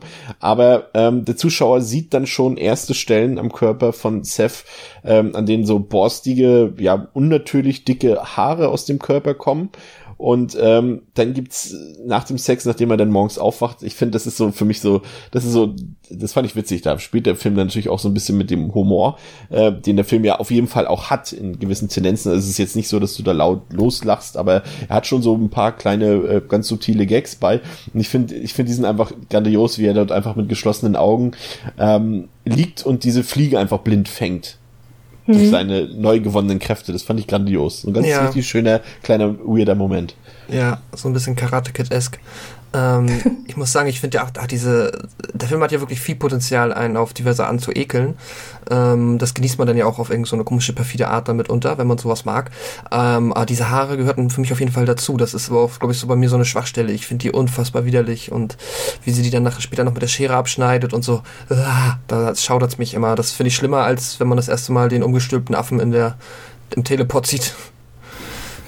Also ich finde das auch sehr spannend, also nicht nur wegen dieser Haare, ähm, sondern auch die, also du merkst halt schon an ihm selbst ja auch diese Veränderung, die er einfach auch hat. Dann, dann geht ja dieses Augenzucken zum Beispiel los oder dieses ganz schnelle sich bewegen und ganz, ganz schnell zu reden, weil man ganz viel sagen muss, und permanent irgendwie auf äh, Speed ist und ähm, also es wirkt halt genau, also dieser, dieser Push, den er hat, also als wäre er wirklich auf einer Droge, auf einer ganz coolen und alles ist super gut. Ähm, und ihr habt das ja auch schon gesagt mit dem, dass man weiß, dass man auf was Negatives zusteuert, aber das äh, finde ich auch, das habe ich mal in einem Interview irgendwie gelesen oder gehört. Wie gesagt, die Info schon ewig lang her, ähm, dass Cronenberg das auch wollte, dass in dieser Verfilmung der Protagonist diese Wandlung zumindest eine Zeit lang als positiv sieht. In der Originalverfilmung ist er einfach sofort negativ behauptet genau, und hat gar, genau. zieht gar keine Vorteile daraus. Und unser kleiner Seth Grundy hat zumindest noch eine Weile Spaß daran, bis er die dann irgendwann nicht mehr so hundertprozentig hat. Aber ähm, ja, das ist auf jeden Fall sehr spannend. Klein ist ja in dem Fall gar kein Ausdruck mehr bei der körperlichen Stärke, die er jetzt dazu gewonnen hat und diese auch direkt präsentiert, indem er seine Wohnung einfach mal als ähm, Sporthalle benutzt und dort allerlei ähm, Geräteturnen vollführt, äh, was natürlich auch äh, Veronica ähm, sehr gefällt. Sie beobachtet ihn dabei, wie er dort seinen, seinen äh, glanzlosen, hätte ich beinahe gesagt, glanzvollen Körper präsentiert und wirklich teilweise dort Übungen macht, äh, die olympiareif sind, Minimum. Und ähm, Seth denkt nun, dass sein, sein Körper so gereinigt wurde durch diese, durch diese Neuzusammensetzung der, der einzelnen, einzelnen Stellen, wie sagt man nicht, äh, wie sagt man noch, der einzelnen Eins. Chromosomen nicht, ähm, DNA-Stränge, meinst du irgendwie sowas? Partien, ja, genau. Atome? Ja, ja, genau. Irgendwelche, irgendwelche Atome, ähm, die sich da zusammengebildet haben. Und ähm, er möchte natürlich äh, auch, dass, dass, dass Veronica sich auch ähm, teleportieren lässt. Vorher haben sie natürlich nochmal wieder Sex und endlosen Sex, könnte man meinen. Mhm. Und das ist dann selbst Veronica irgendwann zu viel. Und das merkt man ihr auch irgendwie sofort an in dieser Szene. Also das ist auch so eine, so eine richtig unangenehme Sexszene, die die beiden da haben, weil auch mhm. dann Seth äh, dann spätestens jetzt auch für äh, alle anderen Zuschauer, nachdem er ja für mich von Anfang an nicht so sympathisch war, aber hier sollte es dann auch bei allen anderen an der Fassade so so ein bisschen gebröckelt haben, dass seine, dass sein Wesen sich natürlich auch geändert hat, dadurch so ein bisschen sein Verhalten. Und er will das partout nicht einsehen, dass Veronica da überhaupt kein Interesse hat, ähm, auch sich komplett neu zusammensetzen zu lassen. Und ähm, ja, das Heft dreht dann so ein bisschen ab und äh, verlässt sie und äh, geht dann erstmal die Stadt ein bisschen auf den Kopf stellen. Pascal, was passiert in der Stadt? Ähm, Fangfrage. Tada, ich weiß es, ähm, aber ich würde vorher noch was anderes sagen. Ja. Ähm, und zwar, das ist nämlich so, von den wenigen Kritikpunkten, die ich an dem Film habe, ist das so einer, dass wenn er anfängt, seine neuen Fähigkeiten zu entdecken und dass er dann nämlich da komplett äh, diese sportlichen, ähm, ja, im Reck turnt oder wie auch immer man das nennt und das halt so unfassbar krass ist eigentlich im Verhältnis zu dem, dass er halt vorher ja, wohl durchaus durchtrainiert, weil so sieht er ja schon immer aus, aber jetzt garantiert kein sportlicher Athlet war. Mhm. das ist mir, das wird mir von den Figuren ein bisschen wenig hinterfragt, um ehrlich zu sein. Ähm, das ist, das wird so ein bisschen so hingenommen und er hat dann zwar irgendwie seine, wie schon gesagt, pseudowissenschaftliche Begründung da drin, dass er jetzt irgendwie gereinigt ist, aber das ergibt ja auch eigentlich gar keinen Sinn und eigentlich müsste er als Wissenschaftler es besser wissen, weil ähm, ich ja es wirkt, wirkt wirklich so, als hätte er irgendwie gerade 500 Smoothies am Stück getrunken. Ja und, und das jetzt, ist halt äh, das ist halt, also entweder die einzige Begründung, die ich mir da dann ranziehen kann, ist okay, dass er natürlich halt im Kopf schon so diese Veränderung hat und er das deswegen gar nicht hinterfragt und deswegen jetzt schon gar nicht mehr dazu neigen kann, also gar nicht mehr in der Lage ist, das zu reflektieren und zu überlegen, warum bin ich denn jetzt so ultra krass? Das ist doch vollkommen, das ergibt ja gar keinen Sinn, so nach dem Motto, da muss ja was passiert sein. Und dass aber sie das auch so locker hinnimmt, das finde ich dann schon, ich meine, die muss sich, was sagt sie, vier Stunden Sex und er ist halt komplett am, was er halt sonst schon alles noch ihr gezeigt hat, was er alles kann, so, das fand ich so ein bisschen, da hätte sie vielleicht ein bisschen stutziger sein können. Das ist so mein einziger kleiner Kritikpunkt jetzt an der Stelle. Ich weiß nicht, Sandra, das, klingt so so. Ja, also da würde ich tatsächlich sagen, ähm, das liegt daran, weil er ist ja nicht in die Telebox gestiegen, weil er das wissenschaftlich in dem Moment erkunden wollte, sondern wie bereits gesagt, er betrunken und eifersüchtig mhm. war. Und ein Mensch, der so schüchtern und so teilweise echt in sich gekehrt lebt, der dann äh, auf einmal wirklich, er wird ja dann auch laut und er spricht ja dann auch mehr über sie hinweg als wirklich mit ihr. Sie musste den ja anfangs auch echt mal zum Reden mehr oder weniger zwingen. Mittlerweile kann er das auch ganz gut alleine. Ähm, und ich glaube, dass er es deswegen auch nicht hinterfragt hat. Also, weil, weil der Grund, die Grundvoraussetzung, weswegen er reingestiegen ist in die Box, war eine ganz andere. Und ihm ging es gut. Warum hätte er das jetzt nochmal hinterfragen sollen? Naja, ich meine ähm, einfach so dieses, ne, er weiß ja, dass er das am Reck eigentlich nicht kann. Das heißt, irgendwas muss passiert so. sein. Dann kommt diese Reinigung und ich glaube, er müsste wissen, dass das Quatsch ist. Aber das ist vollkommen ja. So, wie gesagt, ich hätte jetzt äh, wirklich das einfach nur darauf geschlossen, dass halt vielleicht der, für ihn der Ausgangspunkt, äh, da, dort reinzugehen, halt nicht der wissenschaftliche Aspekt in dem Moment hm. war und dass es deswegen dann, das klingt jetzt richtig doof, ne, aber vergessen hat oder es ausblendet komplett oder hm. sagt, er hat ja noch so viel Zeit. Hm. Tja, ja. ja, ist ja auch. Sei aber ich finde, das ist ein interessanter Punkt, muss ich sagen. Da habe ich gar nicht, noch nie so richtig drüber nachgedacht. Hm. Ja, nee, das ist mir in dem Moment nur mal aufgefallen, deswegen weil es da gerade gepasst hat, einmal erwähnt. Ähm, genau, und dann zieht er in die Stadt, weil ähm, sie ja quasi jetzt nicht mehr, also er ist jetzt doch zum Glück nicht an dem Punkt, wo er sich das einfach von ihr holen würde, gegen ihren Willen, aber er ähm, ist dann aber auch definitiv so weit, dass er sich das dann einfach woanders holt, ungeachtet irgendwelcher da, ja, romantischen Beziehungen oder sonst was, und geht dann in diese Kneipe und ähm, entdeckte halt ein Mädel, das da so ein bisschen, das ist jetzt mal so ich sag mal einfach mal White Trash Klischee entspricht, ohne das jetzt abwerten zu meinen oder wie auch immer, ne? Aber halt so. Ohne das abwerten zu meinen. es, damit der Hörer weiß, was ich meine. So. Und das kommt ja hin. Ähm, und ja, äh, macht er halt so ein bisschen quasi, sagt so, na, willst du nicht mitkommen? Und dann sind da zwei, ähm, ja, so muskulöse Typen, die halt gerade Armdrücken machen. Er ja, fordert dann quasi den einen raus, sagt so quasi hier 100 Dollar, ähm, wenn du mich schlägst, oder sonst nehme ich die Frau mit. Und ähm, die sehen halt ihn so, als denken halt, er ist nicht so stark und dann, ja, bricht er ihm quasi den Unterarm dabei, sodass der Knochen rausguckt. Auch ganz cooler Effekt. Und nimmt sich dann entsprechend einfach die Frau mit, die sich aber auch überhaupt nicht wehrt, beziehungsweise offensichtlich beeindruckt ist von diesem sehr starken Menschen. Ich glaube, es ist die bekannteste Szene des Films. Ähm, die da erstmal zum einen natürlich wegen dem Armdrücken, die 80er Jahre, sind das Jahrzehnt des Armdrückens. Ich meine, es kam mit Over the Top ein ganzer Film raus, der sich nur dem Armdrücken gewidmet hat in den 80ern. Ähm, also ist das natürlich schon mal markant, aber auch diese Szene, wo dieser, da zuckt, glaube ich, jeder zusammen, selbst wenn du weißt, es kommt jetzt in einer Sekunde, zuckst du immer wieder zusammen, wenn du diesen Knochen rausbrechen siehst, was physikalisch übrigens tatsächlich unmöglich ist in, in, in diesem Sachverhalt. Aber es ist halt mega ekelhaft und ich liebe diese Szene. Hm. Ja. Ich finde es ähm, mega lustig, weil der Typ, äh, der ja dann am Ende mit dem gebrochenen Handgelenk dort sitzt, äh, ist irgendwie so ein richtig äh, berühmter kanadischer Boxer, irgendwie George Chuvallo, der hat wohl auch gegen Muhammad Ali und so schon geboxt und mhm. immer gewonnen. Ähm, und deswegen ist es schon irgendwie niedlich, dass er nur ausgerechnet in dem Film dann den Arm gebrochen bekommt. Und sehr interessant in der Szene hörst du auch der Film, der, äh, den, der Song, der für den Film praktisch gemacht wurde, um den mhm. ursprünglich besser zu promoten. Und zwar Help Me von Brian Ferry. Hm. Ja, und die, ich habe ihren Namen jetzt vergessen, äh, wie ist die Tawny oder irgendwie sowas?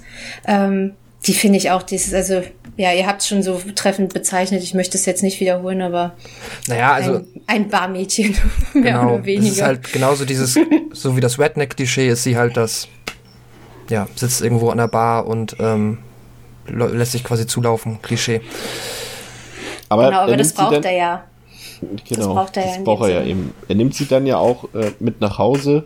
Äh, auch so noch so ein leicht lustiger Moment. Sie äh, klappt ja da erschöpft zusammen von der Partynacht, die die beiden verbracht haben, an, an seiner Treppe und fragt ja noch so, hast du keinen äh, kein Lift? Und äh, doch, habe ich. Und dann trägt er sie so im Voll, Vollsprint die Treppen hoch in, in die x-te Etage nach oben. Und ähm, ja, merkt dann schon selbst, dass, dass seine natürlich seine neuen, aus seiner Sicht immer noch ausschließlich positiven, neuen, vitalen Möglichkeiten äh, durch die Teleportation entstanden sind und ähm, geht, das, äh, teleportiert sich direkt erneut, ähm, um dann natürlich äh, auch wieder noch besseren Sex zu haben. Ähm, was er dabei vergisst, ist, dass der Prozess, von dem er, den er immer noch nicht so ganz wahrgenommen hat, äh, seine Transformation, durch diese erneute Teleportation natürlich extrem beschleunigt wird. Ne? Bist du der Meinung? Ich glaube, die zweite Doch. Teleportation macht meiner Meinung nach keinen Unterschied. Doch, also, ich bin mir sogar ziemlich sicher, dass sie das macht, weil so müsste es theoretisch sein, weil er seinen schon angefallenen Körper jetzt ja quasi nochmal diese, diese Sache aussetzt. Nee, und aber er ist ja nicht, äh, also da ist er nicht, also wenn jetzt wieder eine Fliege drin gewesen wäre und er quasi dann zwei Drittel Fliege wäre, aber ich bin der Meinung, dass es einfach jetzt hat, weil dem Pavian geht's ja auch gut. Ähm, und ja, weiß ich nicht, aber vielleicht verstehe ich das auch falsch. Ich würde eher sagen, er macht das einfach, weil er sie ja am Ende dazu bringen will, dass sie selbst in diese Telebox steigt ja, klar. und es halt einmal gesehen hat, deswegen. Macht. Aber ob es jetzt nochmal einen Einfluss auf seinen, also Ach so. ich glaube, weiß ich nicht. Also so habe ich es nie verstanden. Ich denke mal, das ist dann, also da hat es halt geklappt, so als Beispiel.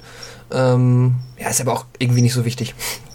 Aber wobei er, das, es stimmt eigentlich schon so ein bisschen, weil er bringt ja im Film ab und an das wirklich äh, rüber, dass er sich halt auch mehrfach teleportieren möchte, weil er das als Reinigungsritual praktisch genau. sieht. Ja, aber und das, von daher macht die These tatsächlich auch Sinn. Aber wie gesagt, in dem Aspekt würde ich halt echt sagen, einfach nur damit, äh, Madame dann vielleicht doch auch demnächst dort hineinsteigt und er dann seine persönliche Wonder Woman an seiner Seite mein, hat. Meint ihr, dass, er, dass, dass seine Triebgesteuertheit schon so groß ist, dass er, ich meine, er kennt ja die Gefahr an sich. Man darf ja nicht vergessen, als er sich dort teleportiert hat, das erste Mal, war er ja auch betrunken. Aber in einem nüchternen Zustand sollte er ja eigentlich auch äh, durchaus das Risiko äh, dieser Teleportation kennen und, und, und dürfte sich jetzt ja nicht einfach so wahllos dort dieser Gefahr jedes Mal wieder erneut aussetzen. Na, er hat ja, ähm, ja ist natürlich ja. Er hat ja diese Theorie, dass das quasi ihn besser macht. Das ist ja eigentlich so ja, dieses, ja, was den Film fast schon phasenweise zum Superheldenfilm macht, ne? Und ich denke mal, aber ist er auch jetzt, also wahrscheinlich ist er jetzt in diesem Fliegen-Mindset, also in diesem An Anfangsstadium des Ich bin ultra krass, mal so betrachtet noch weniger nüchtern als unter dem Alkoholeinfluss, weil er ja unfassbar gepitcht ist halt, eher wie auf naja, Speed. Ähm, und ich denke mal, da spätestens da ist auch von mit so Zurechnungsfähigkeit und wissenschaftlicher wissenschaftlichem Kalkül nicht mehr viel äh, ja, zu rechnen. Ich glaube, ähm, das hat äh, Cronenberg auch im Audiokommentar einmal erwähnt, dass das so dieses Interessante ist, dass du ähm, von äh, etwas, von dem du weißt, dass es dir gefährlich sein könnte, dass du es praktisch trotzdem tust, weil ähm, es dich ja nicht sofort irgendwie, also es kann dich halt zu was Hohem katapultieren, aber ähm, wo es endet, weißt du im Prinzip nicht, also so im Sinne von, ja, also du nimmst halt Ecstasy und weißt, dass es dir danach schlecht gehen wird, aber in den nächsten zwei Stunden oder wie auch immer oder lange das Ganze dauern sollte, ähm, hast du auf jeden Fall ein geiles Leben und äh, vielleicht ist es einfach deswegen nicht, also dieses Spiel mit der Gefahr so Todeswunsch nannte man das immer. Die, die Sehnsucht nach dem Todeswunsch hieß es bei Mad Men irgendwie mal äh, in Bezug aufs Rauchen. Aber äh, so würde ich das jetzt in dem Fall auch betrachten. So, dass er das einfach schon genauso äh, wertet, dass es einfach positiv ist und dass äh, ihm das vielleicht nichts anhaben kann. Mhm. Vielleicht ist es auch einfach Übermut, vielleicht auch. Ja, ja, weiß nicht, schwer zu interpretieren, aber, ähm, mhm. aber grundsätzlich, ja klar, geht es ja darum, dass äh, er auch möchte, dass jetzt hier ein anderes Mädel mit ihm diese Superkräfte hat, damit die beide vier, zwölf, 24 Stunden miteinander im Bett Spaß haben können. Ja. Aber selbst diese Frau hat ähm, spätestens mit der Rückkehr von Veronica in Seths ähm, Loft ähm, kein Bedürfnis danach, ähm, sich vitaler zu fühlen als vorher. Ähm, stattdessen bringt äh, Veronica ja mehr oder weniger ähm, den Befund mit, ähm, das darf man nicht vergessen, also sie hat äh, quasi eine Haarprobe untersuchen lassen irgendwo und ähm, will Seth dann den Befund mitteilen, dass es sich eben dabei um Insektenhaare handelt und um keine normalen menschlichen Haare. Aber äh, sie muss dann auch feststellen, dass Seth eigentlich ähm, ja kein großes Interesse daran mehr hat und, und wirft sie dann auch wieder raus, äh, muss dann aber dann auch relativ eilig feststellen, dass äh, Veronica eben nicht so Unrecht hat und äh, stellt fest, dass er und äh, die Fliege, die wir anfangs mit ihm in der Telebox gesehen haben, auf äh, molekularer Ebene eins geworden sind und das äh, wird Seth dann plötzlich auch bewusst. Und ähm, ab da setzt ja dann ja eine Phase ein in dem Film, in dem er schwierig zu greifen ist als Figur. Es kommen ja da auch, es gibt ja jetzt quasi verschiedene Stufen, quasi mit jedem Besuch ähm, Veronicas äh, verändert sich ja sein Zustand, sowohl sein körperlicher als auch sein geistiger und und und ich finde, dass, äh, dass, dass, dass das jetzt für mich die diesen, das ist ja jetzt so ungefähr das letzte Drittel des Films und das macht für mich den Reiz hm. ein bisschen aus, auch die Art und Weise, wie er sich vor allem mental und und und und äh, psychisch verändert, nicht nur körperlich. Da muss man noch eine Sache ganz kurz sagen, ähm, dass äh, da ja die äh, fünf Worte gesprochen werden, für die die Fliege ja mit am bekanntesten ist. Und zwar dieses, ähm, als äh, die Kleine im Prinzip sagt, nein, dass sie Angst hat und Veronica ja dann im Prinzip sagt, no, be afraid, be very afraid. Das ist ja so oft in Filmen zitiert worden. Äh, in der deutschen Übersetzung geht das tatsächlich, also Synchronisation geht das immer total unter, aber ähm, das ist in so vielen Filmen vorhanden, unter anderem auch im Club der Teufelin, also auch in Komödien. Ähm, und die Worte stammen von Mel Brooks tatsächlich. Ähm, steht halt, äh, finde ich, auch nochmal sehr gut für diesen ganzen Film. Also ja, und dann äh, das, was du ja auch gesagt hast, wo er dann praktisch, er geht ja dann ins Badezimmer und stellt das ja dann fest, das ist persönlich meine absolute Ekelszene, ist das mit diesen ähm, Fingernägeln. Ja, schlimmer geht's nicht. weil, also ich habe das jetzt dann auch noch mal, weil ich halt den Film jetzt noch mal im Rahmen des Podcasts ziemlich oft hintereinander geschaut hatte. Ähm, er spielt sich ja auch im gesamten Film immer an den Nägeln rum. Also er beißt sich da ja immer auch dran rum. Und ähm, das ist so, äh, also ähm, er ja stellt ja praktisch für sich selbst so sein Todeszeugnis in dem Moment aus in dieser diesen Moment im Badezimmer, wenn du einfach selbst auch in den Spiegel guckst und merkst, irgendwas stimmt nicht, irgendwas ist hier nicht richtig, das kann ein Fleck sein oder irgendwas oder halt ein Fingernagel, den du dir selbst abholst. Ähm, und dann äh, ja, diese Erkenntnis, dass er vielleicht doch jetzt sterben könnte, ist halt auch sehr, sehr dramatisch. Und dann kommt ja im Prinzip erst dieser Wink auf dem PC, der ihm ja dann mitteilt, was er eigentlich äh, fabriziert hat. Also welche Entscheidung der PC getroffen hat, weil er von ihm nicht ordentlich ähm, programmiert wurde. Das Auge ja. finde ich eine sehr, sehr traurige Szene und da sind die Augen auch nochmal so unglaublich intensiv und wichtig und tut mir jedes Mal so im Herzen weh. Auch, mhm. auch sein, sein Hilferuf ja, dann eben hat er sie weggeschickt, ja. Veronica, und als ihm dann plötzlich die Selbsterkenntnis gekommen ist, ähm, ist sie natürlich wieder die erste Ansprechpartnerin für ihn und, mhm. und, und, äh, ja, fleht sie quasi um Hilfe an und ähm, sie kommt ihn dann ja auch wieder besuchen und muss dann schon ja bei, bei diesem nächsten Besuch drastische Veränderungen an Seth äh, feststellen, äh, die wirklich einfach auch ekelhaft sind, diese ganze schleimige, diese Haut, die sich geändert hat und auch dieser, dieser, ja, okay, vielleicht lacht man da vielleicht heute ein bisschen drüber, aber dieses Ohr, wie es da abfällt, vielleicht der, der einzige etwas schwächere ähm, ähm, äh, praktikable Effekt in dem Film, weil das sieht halt wirklich ein bisschen slapstick-mäßig aus, wie das Ohr einfach so, ups, so runterrutscht. Schwupps, so, weg ist es. Ja, aber, aber, aber an sich ist es schon einfach ein, andre, ein drastischer Anblick, äh, den Seth da darstellt. Und der geht einfach unter die Haut. Ne? Du fühlst dich wirklich angeekelt, angewidert, ähm, hast aber gleichzeitig natürlich auch Mitleid, egal wie er sich jetzt parallel dazu immer verhält. Er wird ja auch manchmal, äh, in, zum Beispiel in der, in der Szene, die danach kommt, bei diesem nächsten Besuch, als er dann einfach an diesen Wänden und an der Decke so lang krabbelt und irgendwelches Zeug redet. Ich bin der erste, äh, der erste, was sagt er, der erste Präsident der Insekten und so Quatsch alles. Und, und Oh, jetzt bist du eine Szene weiter schon, ne? Also ja, ich habe hab sie quasi jetzt den nächsten Besuch okay. quasi schon so ein bisschen. Und ähm, wir gehen aber gleich nochmal zurück. Ich wollte nur damit sagen, dass, dass okay. es schwierig fällt. Du hast immer Mitleid ein bisschen mit ihm, obwohl er viel Schwachsinn erzählt und eigentlich auch nicht sympathisch mehr von sich gibt. Aber du siehst halt seinen körperlichen Zerfall und der nimmt dich halt als Zuschauer total mit, ne? Ja. Ich finde das so lustig, äh, weil Cronenberg und, äh, oh Gott, jetzt habe ich seinen Namen vergessen, Stuart Cornfield hat das, glaube ich, produziert mit, der, äh, die meinten auch, das ist immer noch der größte Schrei im ganzen Film, wenn ihm dieses Ohr abfällt und Veronica, weil sie nun total entsetzt ist, aber halt auch sieht, wie entsetzt er ist, ihn dann umarmt, aber genau an der Stelle wo er gerade sein Ohr verloren hat. Und irgendwie schreien die Leute da reihenweise und ähm, finden das so widerlich, aber das stimmt tatsächlich. Ich glaube auch, also so im ersten Moment würde ich jetzt vielleicht nicht unbedingt äh, den Teil des Körpers umarmen, der da gerade abgefallen ist. Ähm, und zumal da auch riesig viel Schleim noch rauskommt und äh, an Schleim wurde ja bei dem Film überhaupt nicht gespart, zurecht. Und äh, ja, also das ist immer noch einer der größten, auch ein großer Moment in dem Film, aber vom Publikum eher gewählt als von den Leuten, die ihn gemacht haben. Mhm. Also bei e also wie lange sie ihm sich noch ähm, körperlich so nähert und ihn umarmt, mhm. ähm, wäre ich wahrscheinlich, wäre man, wären viele Menschen wahrscheinlich vorher ausgestiegen.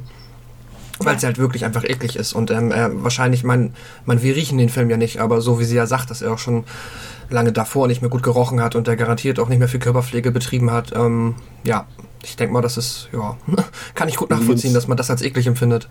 Übrigens wieder eine schöne, schöne, ich weiß, ihr wollt es nicht hören, aber echt, ich muss ja auch ein bisschen der Gegenspieler manchmal sein, auch wieder eine schöne ja. HIV-Metapher in diesem Falle, ähm, dass eben das, was ja auch bis heute tatsächlich immer noch viele Leute denken, dass wenn äh, jemand HIV infiziert ist, dass man ihn nicht berühren darf und nicht umarmen darf und ich finde diese Szene könnte man, wenn man es denn so interpretieren will, auch da äh, wundervoll für nutzen, dass sie eben trotz dieser ekelhaften Erscheinungen visuell ähm, ähm, ähm, physisch, ähm, die sich dort bei ihm bemerkbar machen, ihn einfach so umarmt, genau an dieser Stelle, wo gerade was Ekelhaftes passiert ist.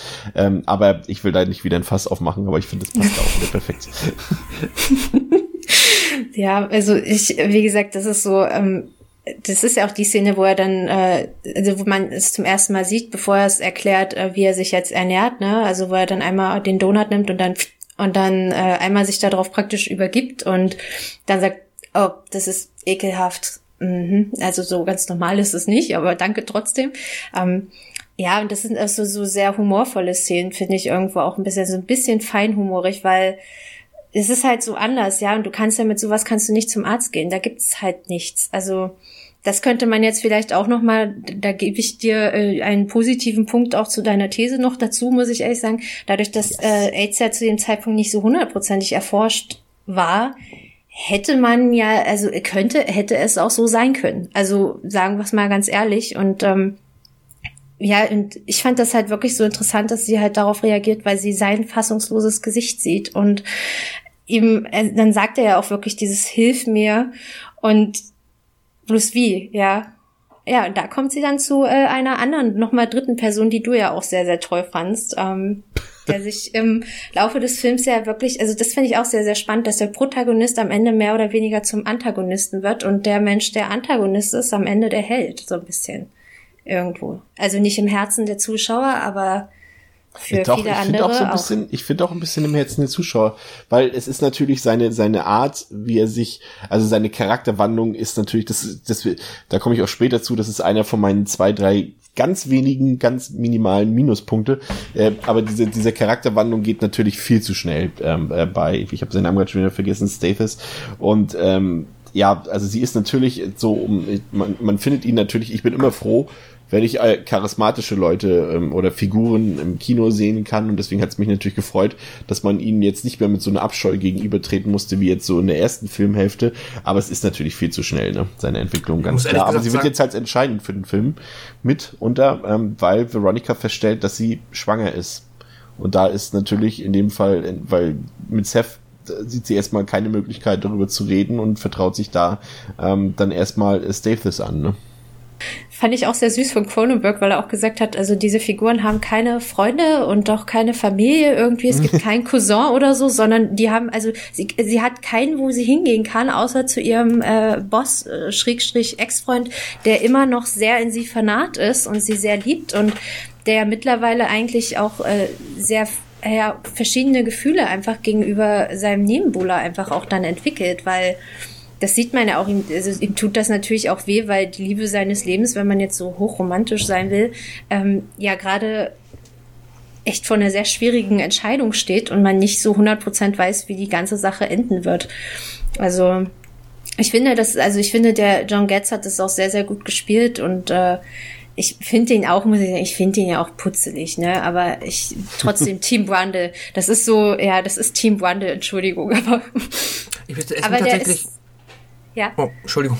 Ich wollte nur sagen, der, der, ist mir tatsächlich nie sympathisch geworden, weil äh, ich ähm, bin der Meinung, dass er auch bis zur letzten Szene halt nur aus seinem einzigen egoistischen ähm, Motivationspunkt handelt, halt, dass er sie immer noch haben will.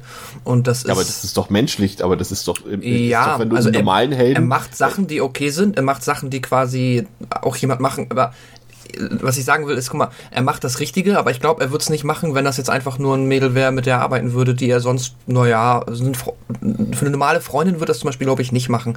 Das sage ich jetzt aber nur, weil ich ihn halt am Anfang so unsympathisch finde, dass ich ihm so diese Charakterentwicklung gar nicht abkaufe. Ich glaube, er macht das halt wirklich nur aus, quasi, er ist verliebt in sie. Und wenn das jetzt jemand anders wäre, würde, so wie ich das für mich interpretiere, würde es nicht machen. Ich, äh, genau, also ganz kurz, ich würde ihm, also ich gebe ihm da den Sympathiebonus tatsächlich einfach auch nur, weil ähm, das ist auch so ein netter Familienvergleich, finde ich, wie beim Schweigen der Lämmer. Dieses ganze Team steht halt auch hinter diesem Film. Also Jonathan Demi arbeitet seit Jahren mit denselben Leuten. Cronenberg hat es äh, zu dem Zeitpunkt auch noch so gemacht. Und ähm, ich glaube, das ist bei mir immer noch so dieser Bonus, wenn ich John Getz so in manchen Filmen einfach noch sehe. Der hatte noch Zodiac, der Killer gemacht und äh, dann noch ein paar andere Sachen. Bei King of Queens hat er irgendwann mal eine Zeit lang Chef gespielt oder so. Ähm, oder Social Network, den Anwalt, geboren am 4. Juli, hat er auch nochmal mitgespielt. Ähm, das ist dann so Familienheimkehr äh, so ein bisschen. Also, aber ich fand ihn in der Rolle an sich, das hat er gut gemacht, weil der sich halt nicht so, ähm, er hat sich nicht als Eifermännchen so direkt in den Vordergrund gedrängt, sondern hat ihn ja auch, als sie zum ersten Mal aufeinandertreffen, er und Seth, vor dieser schönen Cheeseburger-Szene, ähm, war er auch sehr sympathisch zu ihm, schon fast humorvoll und machte halt Witze darüber, dass er Dinge verschwinden lässt. Und äh, das finde ich einfach ganz niedlich. Also der hatte schon ein bisschen was. Aber mein persönlicher Held ist er jetzt auch nicht in der Geschichte. aber, ähm, aber dann kommt die ähm, Szene quasi kurz, ähm, nachdem diese Schwangerschaft festgestellt wurde, kommt es zu einem Albtraum. Ähm, Pascal, ähm, auch so ein Magic Moment des Films, oder? Mhm. Also das ist natürlich äh, zum einen natürlich, weil äh, David Cronenberg dort einen Arzt spielt ähm, in einer Cameo-Rolle, aber auch weil er wahnsinnig ekelhaft ist.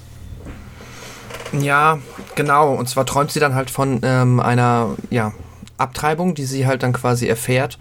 Und ähm, man sieht dann halt, wie sie da ja in der Arztpraxis ist und ähm, die halt ja das, was ihr unbekannt ist, was in ihr schlummert, ähm, aus ihr rausholen. Und das ist halt, wie man sonst beschreiben, wie eine wie so ein Kokon halt, ne? Also wie so eine Fliegenmade eigentlich, aber äh, unfassbar groß halt.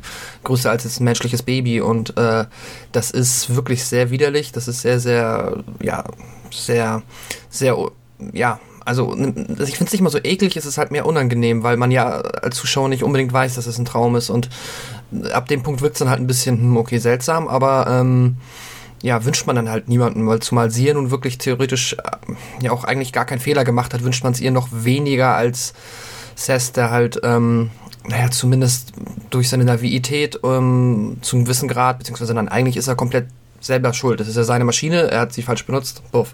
So. Ähm, ist traurig, aber seine Schuld. Aber sie kann ja eigentlich gar nichts dafür, weil Woher soll sie das wissen? Das war ja die Szene, die ursprünglich auch immer rausgeschnitten wurde, ne? Also die ist ja auch erst seit ein paar Jahren irgendwie wieder offiziell drin.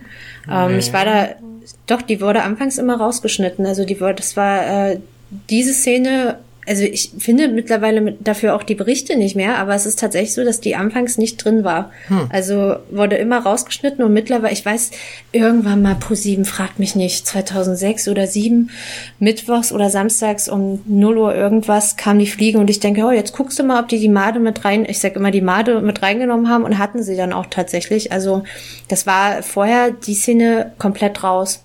Okay. Oder vielleicht auch nur bei den Kinovorstellungen, aber die war vorher nicht drin. Ich finde die auch nicht so schockierend, muss ich ehrlich sagen. Aber höchstwahrscheinlich nur darum, weil, ähm, ich meine, man sieht es, sie ist halt unangenehm zu betrachten und sie ist halt, da wären wir jetzt bei dem Logik-Ding, warum sollte sie das haben? Weil sie ist ja nicht in die Telebox gestiegen. Also, wie du es eben selbst auch schon gesagt hast. Ja. Ich finde die gar nicht so schockierend. Ach so, logisch finde ich, würde ich schon nachvollziehen, wenn das jetzt halt aus dem Sex quasi nach seiner Transformation basiert. Das ist klar, dann haben sich ja auch wahrscheinlich seine Spermien oder sein ja, Erbgut irgendwie halt verändert. Dass da was Seltsames bei rumkommt, okay, ja, doch schon klar. Ähm, ja. HIV übertragbar. Ah, jetzt Chris, ganz im Ernst. Aber überleg mal, wie. Ist es nicht die offensichtlichste Szene, wo, das, wo, wo man. Aber äh, Cronenberg hat gesagt nein, also nein. Vor allen Dingen, dieses Ding ist so riesig. Mhm. Wie kann, also ich meine, das hättest du ja im Ultraschall mal sehen müssen, ja. Also jetzt mal, die, die ist ja nun auch nicht sehr klein. Also ich meine, die dürfte jetzt auch keine Stecknadelgröße haben, aber die ist halt enorm. Ne? Also die ist ja fast so groß wie der Oberschenkel von äh, Gina Davis in der Szene. Also riesig. Mhm. Ja. ja. Und dann bewegt sie sich ja auch noch und ja, sie ist schon irgendwie sehr niedlich irgendwie. Ein bisschen schon. Ja. ähm, nicht wundern, ist, äh, der Nachbar macht gerade Disco, also falls ihr ein, ein dumpfes Bass, wo man hört, äh, ein dumpfes, dann ähm, kommt es von mir. Ähm, ja, äh, nach diesem Albtraum besucht Veronica Seth wieder und ähm, um ihn eigentlich eventuell doch mitzuteilen, dass sie schwanger ist und, und dass sie die Schwangerschaft abbrechen möchte, möchte und äh, muss dann feststellen, äh, dass quasi die nächste Stufe des äh, Zerfalls eingetroffen ist bei Seth. Die Zähne fallen raus, er redet immer mehr Schwachsinn und ähm, er hat dann, glaube ich, auch noch, das war, war ist mir immer nicht so ganz, er will ja dann seine DNA eigentlich wieder reinmachen, ne, indem er also wie drücke ich das am besten aus? Kann mir jemand helfen? Ja, der, äh, der Plan ist, dass er, ähm, äh, dass er halt quasi sagt, wenn er jetzt sich, er hat ja diese Fusion erkannt. Das heißt, er ist jetzt quasi 50-50, DNA-technisch. Wenn er jetzt sich quasi wieder mit Menschen fusioniert, dann kann er ja quasi so ein bisschen die Fliegengene rauswaschen. Dass er halt, ähm, ja, am Ende immer ein bisschen weniger Fliege wird. Ja, genau. Das ist der Plan. Jetzt hättest du aber mal Partei für deinen Lieblingsschauspieler äh, äh, ergreifen können, da äh, John Getz, der sie ja im Prinzip dazu zwingt, ihm mitzuteilen, dass sie von ihm ein Baby bekommt. Also das will sie ja eigentlich gar nicht, aber das äh, da kämpft äh, Stathis ja für, dass sie ihm das sagt. Also hm? jetzt werde werd ich hier noch zum zum John Getz äh, Fanboy hier umgeredet. Ja, also, du bist mein Fan von. ich will nur, dass dass auch auch auch Figuren, ja. die vielleicht nicht auf dem ersten Moment äh, sympathisch erscheinen, auch hier ihre äh, Anteile bei uns im Podcast bekommen. Das ja. will ich, mehr will ich gar nicht bezwecken. Ähm, ja, ähm, Veronica stellt dann fest, okay, lass sein. Und ja. ähm, sie ähm, sagt dann zu äh, Staples, dass sie halt die Schwangerschaft sofort abbrechen will, ohne Wenn und Aber. Und ähm, der organisiert das dann auch, dass das äh, just in der nächsten Nacht sofort äh, vonstatten gehen kann, wie auch immer, aber er belabert da irgendwie den Arzt und so weiter. Und ähm, es soll dann auch äh, verführt werden und Veronica sitzt aber zunächst noch allein in diesem OP-Raum und plötzlich bricht es durchs Fenster hinein. Äh, die Fliege steht vor Veronica und das äh, ist eine der ähm, eine weitere, diese zwei, drei kleinen Momente, die mir nicht so gefallen haben, weil man, weil diese Szene, just nachdem wir ja eben schon diese Albtraumsequenz haben, eben direkt wieder wie eine Albtraumsequenz wirkt, diesmal aber real sein soll. Und das passt überhaupt nicht zur Tonalität des anderen Films, dass er auf einmal da äh, den Weg auf sich genommen hat, um wie eine Fliege dort in dieses Krankenhaus zu kommen und durch die Scheibe da springt. Ich finde, das war ein Moment, wo der Film sich einfach selbst kurz fremd war. Also ich weiß nicht, wie es euch da geht, aber für mich ist dieser Moment vollkommen unpassend. Ja, das geht mir an der Stelle tatsächlich genauso. Ich fand auch, dass auch nicht optimal geschnitten, wie er dann da reinfällt. Kamera schwenkt auf sie, Kamera schwenkt zurück. Ähm, und dann steht er da einfach so, als ob er gerade eben halt überhaupt nicht diesen Sprung gemacht hätte. So nicht, nicht der, ja, nicht, das, was wie du es beschrieben hast, passt eigentlich ganz gut, dass der Film sich da kurz fremd war. Ich hätte auch zumindest vielleicht gerne noch eine, einen Minischnitt gesehen, ähm, wie er dann, also man sieht ja, dass er oben das Gespräch mitgehört hat auf dem Dach. So, das heißt, er kann ahnen, wo die Reise hingeht, aber ähm, ja, wenn er sie, wenn man noch irgendwie gesehen hätte, wie er sie verfolgt oder so, dass man noch mal sieht, auch wie er das angestellt hätte, das wäre einerseits interessant gewesen, andererseits auch vielleicht ein bisschen, hätte es ein bisschen glaubwürdiger gemacht. Ich muss halt echt sagen, äh, ich finde das auch sehr, sehr lächerlich und die Anschlussfehler, den ihr meint, so dass man das Gefühl hat, dass er dort steht, das ist tatsächlich so, weil das dreimal halt von einem Stuntman gedreht wurde, dieser Schnitt, äh, dieser Fall in diese Scheibe und dann halt wirklich irgendwann Jeff dort stand. Ähm, ich muss aber echt sagen, es wirkt halt aufgrund dieser Szene, die da vorgelaufen ist, und zwar dieser, wo er diesen Monolog hält darüber, dass er sich im Klaren wird, dass sein menschliches Ich irgendwann nicht mehr existent sein wird, sondern das Insekten-Ich, das einfach keine, ähm, ja, keine Demokratie kennt und ähm, keine Politik oder, äh, oder Mitgefühl. Ähm, das, ich finde das so, die Musik ist so wundervoll, das ist so genial gespielt. Also ich weine da regelmäßig, ich weine sogar bei dem Gedanken daran jetzt schon wieder. Ähm, dieser Moment, wo er halt wirklich sagt, dass er ihr wehtut, wenn sie nicht geht, weil er es nicht mehr kontrollieren kann, finde ich, ist jetzt auch, weil da wir jetzt auch aufs Ende zugehen, sehr wichtig, das nochmal zu betonen. Das ist eine der stärksten Szenen in dem ganzen Film. Es ist so genial gespielt. Und dann, wie gesagt, dieser, ja, dieser Eintritt in diese komische Glaswand, der nicht sehr gut ist. Also das hat mir auch nicht so gut gefallen. Und ich finde auch, das wirkt teilweise auch wieder so, als wenn es so eine Sequenz wäre, also so eine Traumsequenz. Ja, finde ich nicht gut. Ja, ja, das ist irgendwie ein bisschen komisch. Und er entführt sie dann und bringt sie zurück ins Loft und, und ähm, Staples nimmt sofort die Verfolgung auf und wir sehen dann den Gegenschnitt, wie er dann quasi in, in das Gebäude von Brundle eindringt. Aber ähm, ja, obwohl er bewaffnet ist, kann ihn dann ähm, äh, Brundle ja überwältigen und verätzt ihn dann zunächst am, am Handgelenk, was auch so, so hat mich leicht ein bisschen an Evil Dead erinnert, diese, hm. diese ähm, Stop-Motion äh, Verkrüppelung dort, dass sich das quasi alles auflöst, sein, sein Arm und später dann ja auch noch sein, sein Fuß. Und äh, schon eine ziemlich eklige Szene. Ähm, und wir sehen dann letztendlich in diesem Finale, was sich jetzt hier so, so ja, mehr oder weniger doch recht rasant aufbaut, eben die, die komplette Verwandlung von, von Seth zu Fliege. Quasi die, nennt man das Entpuppung? Ich weiß nicht, wie nennt man sowas? Ja, ich denke. Ja. Auch also die Brande, die Brande-Fliege wird dann einfach nur noch die Fliege. genau. genau. Genau. Und, und das war, ist tricktechnisch äh, eine der besten Horrormomente, die es überhaupt gibt. Also äh, man darf ja natürlich nicht vergessen, äh, bei vielleicht mag das für die Kids von heute auch schon nicht mehr State of the Art sein, aber auch dieser Film hat damals für sein für sein für sein Make-up ähm, auch ähm, einen Oscar bekommen, äh, der Chris Wallace und ähm, Übrigens, da diese Geschichte, jetzt habe ich auch mal einen Random Fact. Äh, lustigerweise in den Credits taucht sein Name auch als allererstes auf, mhm. ja. man äh, direkt da seine Oscar-Chancen, seine Academy Award-Chancen erhöhen wollte und es hat ja auch geklappt. aber, aber, aber diese, diese Transformation, diese Finale, die sieht so unfassbar gut aus. So schön mhm. glitschig, handgemacht. So, so mag ich meine Horrorfilme. So muss es sein und ich möchte es auch nicht anders haben. Und deswegen sind halt diese Sachen aus den 80ern halt immer noch zeitlos und, und toll und wir gucken uns die immer noch gerne an und, und sind immer noch noch zigmal besser als alles, was heute produziert wird, weil es eben, da steckt halt auch Liebe drin und du siehst halt wirklich in dieser komplett handgemachten, in diesen praktischen Effekten siehst du die, die Liebe zum Film, da siehst du die Liebe zu deren Arbeit, die die Leute haben, die du heute halt teilweise eben nicht mehr so hast. Ich will das nicht alles verfluchen, aber ich bin halt so ein Typ und es geht wahrscheinlich uns dreien so, das spreche ich direkt mal für uns drei, dass einfach mhm. der, der fast noch schlechteste praktische Effekt mir immer noch lieber ist als der beste CGI-Effekt. Also ähm, ich muss halt auch, ich habe das ja vorhin auch schon gesagt, dass also der Spacebug, das ist die Puppe, äh, die am Ende im Prinzip komplett zu sehen ist.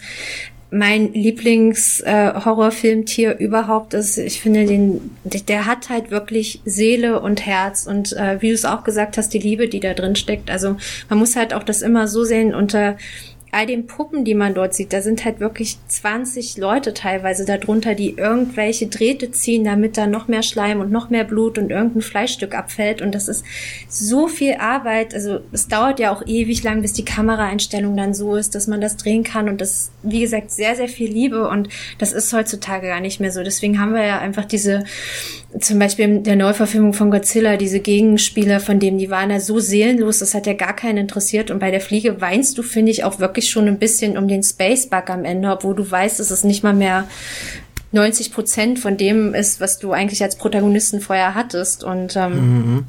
also vom Innenleben jetzt her, also vom Geist, mhm. vom Körper definitiv nicht. Aber ähm, ja, also es ist, ist äh, schon ganz viel Liebe, die da drin steckt, wie du es auch gesagt hast. Das stimmt. Ja.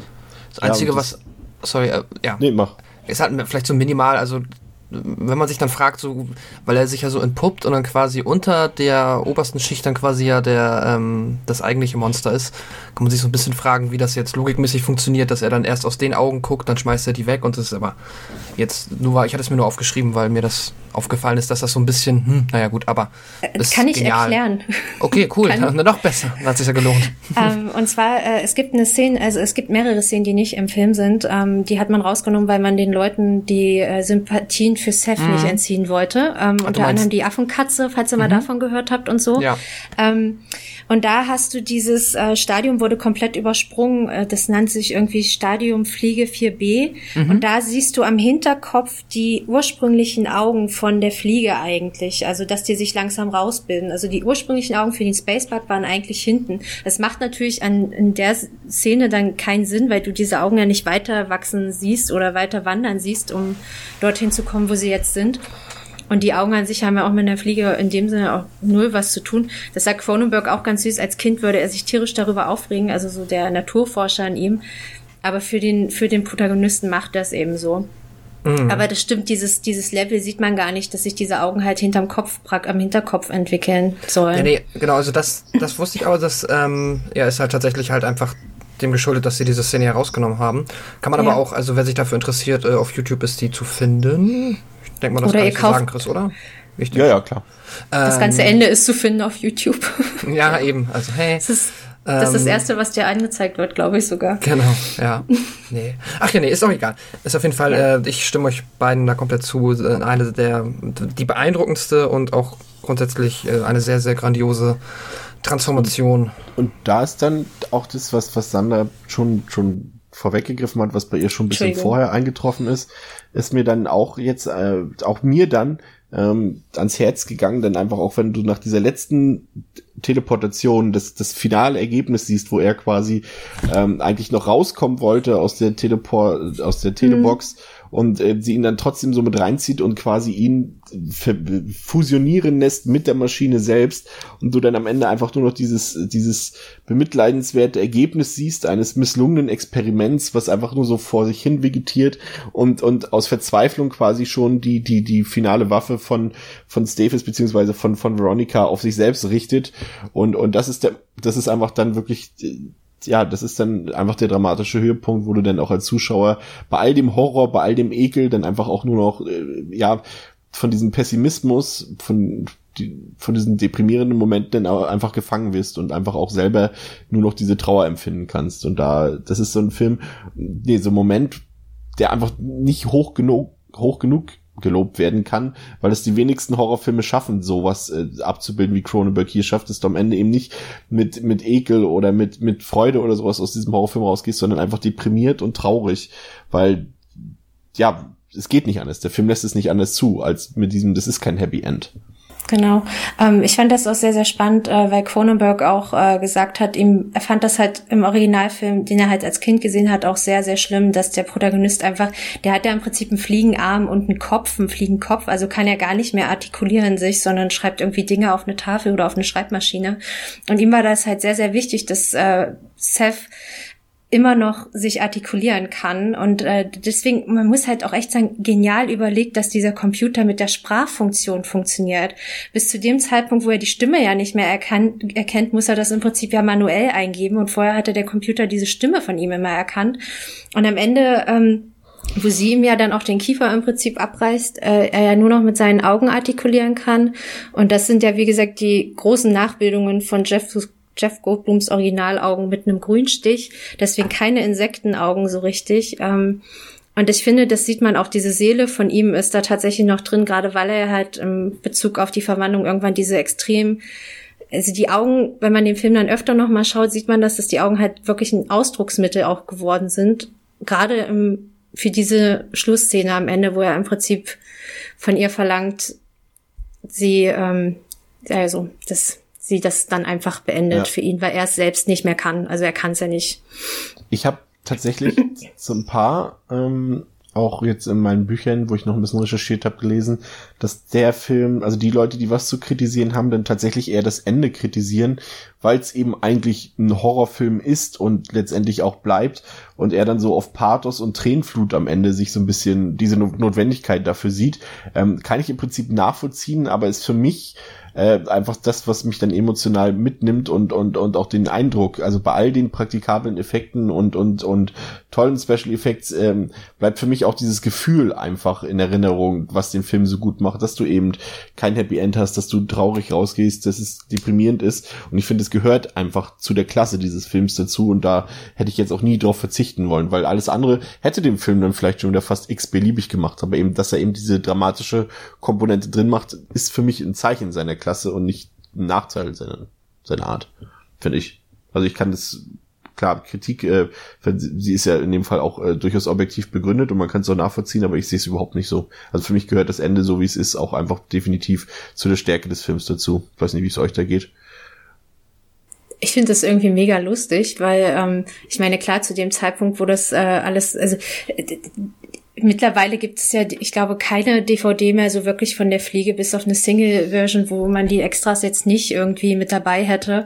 Und wenn du halt siehst, was theoretisch als praktische Enden geplant waren, bist du eigentlich froh, dass es genau dort auch endet und dort muss es auch enden, weil ähm, das erste, was wir sehen, ist Seth Wandel und das letzte, was wir sehen, ist Seth Wandel und das packt, passt eigentlich ganz gut. Das endet halt äh, mit seinem Tod und es gab ja diese Ideen mit dem Schmetterlingsbaby und kriegt Veronica ihr Kind oder kriegt Veronica ihr Kind nicht und irgendwie ganz, ganz viele auch bei den Testverführungen waren ja auch der Meinung, dass äh, sie das auch nicht sehen wollen, dass er mit äh, Stathos, dass sie mit Stathos wieder zusammenkommt. Ähm, und da war auch Jeff Goldblum ganz stark dafür, weil er hat auch gesagt, er war zu dem Zeitpunkt so extrem emotional äh, involviert in diesem dieser ganzen Sache, dass er mhm. versucht hat, David Cronenberg das halt auszureden, ja, also so, du kannst die nicht mit dem zurück, guck doch mal, ich bin sei ihre große Liebe und so interessant und alles ist so magisch zwischen uns und dann geht sie einfach zu dem zurück. Wie kannst du es wagen? Und er war halt richtig, richtig glücklich, dass dann die äh, das Testpublikum auch das nicht mehr sehen wollte. Und dann hat er gemeint, okay, dann machen wir es so wie bei The Dead Zone. In dem Moment ist der Film dann einfach auch vorbei. So.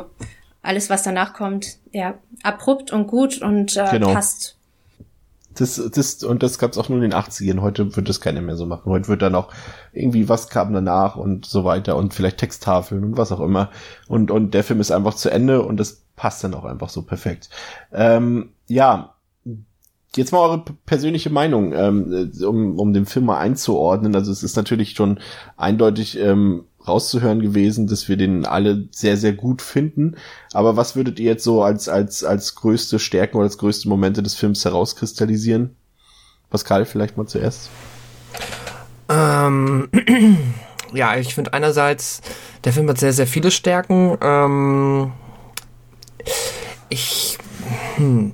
Ja, also wir haben eigentlich alle mehr oder weniger angesprochen. Das sind definitiv halt die äh, Special Effects. Das ist auch die Geschichte, das ist der Cast. Da ähm, gibt eigentlich wenig dran zu mäkeln, außer so die paar Punkte, die wir angesprochen haben. Ich hatte da noch meine eine ich meine, ja, dass ich manchmal so, manchmal mich so, finde ich halt, wie die Figuren reagieren, halt so nicht immer hundertprozentig nachvollziehbar bzw. glaubwürdig. Ähm, das ist aber halt bei so einem Film auch einfach oft so, wie du es ja schon am Anfang gesagt hast, das gehört einfach dazu, das ist nötig. Ähm, und auch, dass die halt sich nie externe Hilfe holen oder sonst irgendwie was, sondern dass es das alles mehr oder weniger bei diesem Kammerspiel bleibt. Ähm, deswegen finde ich das nicht so schlimm. Und ja, also für mich ist der Film einfach als Gesamtpaket. Das fängt bei Jeff Goldblum an und hört vielleicht bei den Special Effects auf und hat dann halt noch diesen, diese coole Teleportationsgeschichte da drin mit dem Computer und den Teleports, die finde ich mega cool. So, so als diese, ja, diese Idee überhaupt. Ähm, ja, ja, ich, ich, tu mich, ich bin immer nicht so der Fazit-Profi, deswegen ähm, alles das, was ich gesagt habe, äh, das sind für mich so, ja, ist das, was der Film, ähm, weshalb der Film so einen besonderen Platz in meinem Herzen hat und weshalb ich den so sehr schätze. Spiegelt sich in, in welcher Wertung heute nieder, Pascal? Okay. ähm, der ist jetzt am Ende. Ich äh, habe ihm viereinhalb von fünf Sternen gegeben. Ähm, in meinem Herzen hätte er wahrscheinlich eigentlich die fünf. Aber ähm, wenn man ihn dann halt nochmal sieht und dann gibt es halt diese ein, zwei Momente, wo ich so sage, so, hm, hm, naja, aber ähm, es nimmt sich also irgendwo dazwischen viereinhalb, wenn ich jetzt auf eine Zahl, wenn ich jetzt quasi mich dafür entscheiden müsste. Findet ihr eigentlich auch, dass das, ähm, wenn man jetzt mal so das Ende wegnehmen würde, aber dass, äh, dass, dass die Fliege eigentlich auch so als Superhelden-Origin-Story funktionieren würde für einen, sag ich mal, für einen, für einen, für einen Franchise namens Flyman oder sowas? Das ist ein interessanter ja. Wechsel. ja. ja. Nee, ich habe das irgendwo Drama. gelesen und wollte das unbedingt hier einbringen, weil ich es ganz interessant fand, weil heute so Origin-Stories funktionieren. Ich meine, ob nun, so hätte man natürlich auch bei Spider-Man diesen Sp Biss der Spinne und so weiter natürlich auch in einem anderthalbstündigen Film als Origin-Story machen können, aber ich finde schon, hätte jetzt hier auch, wenn die, wenn, ich sag mal so, wenn man ein versöhnliches Ende haben will, dann macht man am Ende Flyman aus ihm. Zum Glück ist ähm, das nicht passiert. Ähm, Sandra, ähm, du ja. hast ja auch schon ein paar Cronenberg-Filme gesehen. Ich finde, das ist der, also von denen, die ich gesehen habe, sein zugänglichster Film auf jeden Fall, auch sein mainstreamigster Film. Mhm. Ähm, wie siehst du das und äh, wie schätzt du jetzt den Film generell für dich ein, obwohl ich die Antwort schon kenne, aber auch für dich nochmal so ein kleines, großes Fazit, wenn du möchtest, gerne. Sehr gern. Ähm, also ich wie gesagt, der ist halt, fällt halt komplett aus dem Rahmen, ja. Da kannst du nichts davor drehen, da kannst du nichts danach drehen. Das ist ein Film, der komplett aus dem Rahmen fällt und für sich auch alleine steht. Ähm, für mich ist das Cronenberg in Bestform, weil der Film, wie ich es am Anfang auch gesagt habe, halt so vielschichtig ist. Also er hat halt ein Drama drin, er hat eine Dreiecksbeziehung drin, eine Romanze hat er drin, ähm, dann wie gesagt diese Horrorelemente, ähm, dann dieses wirkliche Auskosten von äh, Masken und Effekten und dazu diese unglaublich tolle Musik, die auf der einen Seite fast brutal und schon so betörend laut und böse ist und dann wieder so diese ganz sanften ähm, Übergänge hat. Also das ich also mein Herz liegt echt in diesem Film begraben, muss ich wirklich sagen. Also ich habe mich, wie gesagt, ich war 15, als ich den das erste Mal gesehen habe und meine Mutter hatte mir damals äh, von dieser Ohrszene halt erzählt und ich bin halt komplett anders da reingegangen und äh, glaube, bin nach dem Film eigentlich fürs Leben gezeichnet gewesen, aber im positivsten Sinne und ähm, der bedeutet mir alles. Von mir kriegt er fünf Sterne, aber das gebe ich auch ehrlich zu. Eine komplett subjektive Meinung mit ganz, ganz vielen Herzchen in den Augen, ähm, weil der funktioniert für mich so, der funktioniert, hat mit mir, bei, hat für mich mit 15 funktioniert. Der wird auch noch bei mir mit 85 funktionieren und mich immer noch packen und mich immer noch zum Weinen bringen. Und ähm, ich habe halt so viele Sachen über diesen Film gelesen und studiert und den teilweise fast mitgesprochen, dass ich gar nicht anders sagen kann, außer das ist ähm, mein eines, also nach dem Schweigen der Lämmer, das sind für mich Bruder und Schwester. Also im positivsten Sinne. Und ähm, ja. Ähm, ich finde tatsächlich, dass, ähm, also was mir an dem Film gefällt, ist halt wirklich sein Facettenreichtum, dass er halt, er ist gruselig, er ist verstörend, er ist ekelig, aber gleichzeitig dabei halt so extrem emotional und auch clever geschrieben und das schaffen tatsächlich nur ganz wenige Horrorfilme. Dann natürlich, äh, ihr habt es schon auch gesagt, die die die handgemachten Spezialeffekte, also da kann man nur noch schwärmen drüber heute. Also die sehen immer noch klasse aus. Wie gesagt, so in, zusammen mit Carpenters äh, The Thing ähm, sind es so die Filme, die man halt im Jahre 2018 problemlos noch vorzeigen kann, um Werbung zu machen für praktische Effekte. Und ähm, ja, also wie viele Horrorfilme können von sich schon behaupten, so gut gealtert zu sein wie die Fliege. Also das ist äh, lustigerweise auch wieder ein Kontrast äh, zum, zur Story des Films. Aber ähm, ja, also ich finde ihn nach wie vor eklig. Also man, ich kann heute nach wie vor auch immer noch nichts essen, während ich den Film sehe. Äh, eklig ich mich genauso noch wie früher drüber. Da kann ich den noch zehnmal sehen. Also es, daran wird sich auch nichts ändern. Und ich finde einfach, dass Cronenberg hier einen fantastischen Buddy-Horror-Film geschaffen hat. Ein Meisterwerk für die Ewigkeit. Ähm, würde ihm halt nur letztendlich ähm, die zwei, drei kleinen Pünktchen, die mir nicht ganz so gefallen haben, die muss ich ihm abziehen und lande dann am Ende natürlich wie Pascal bei viereinhalb Sternen. ja.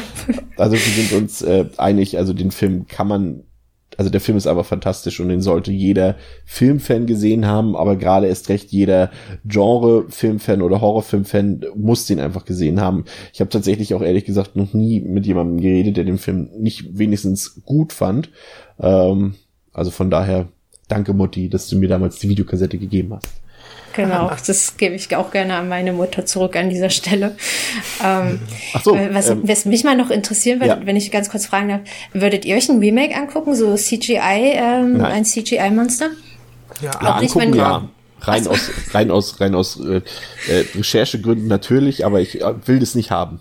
Okay.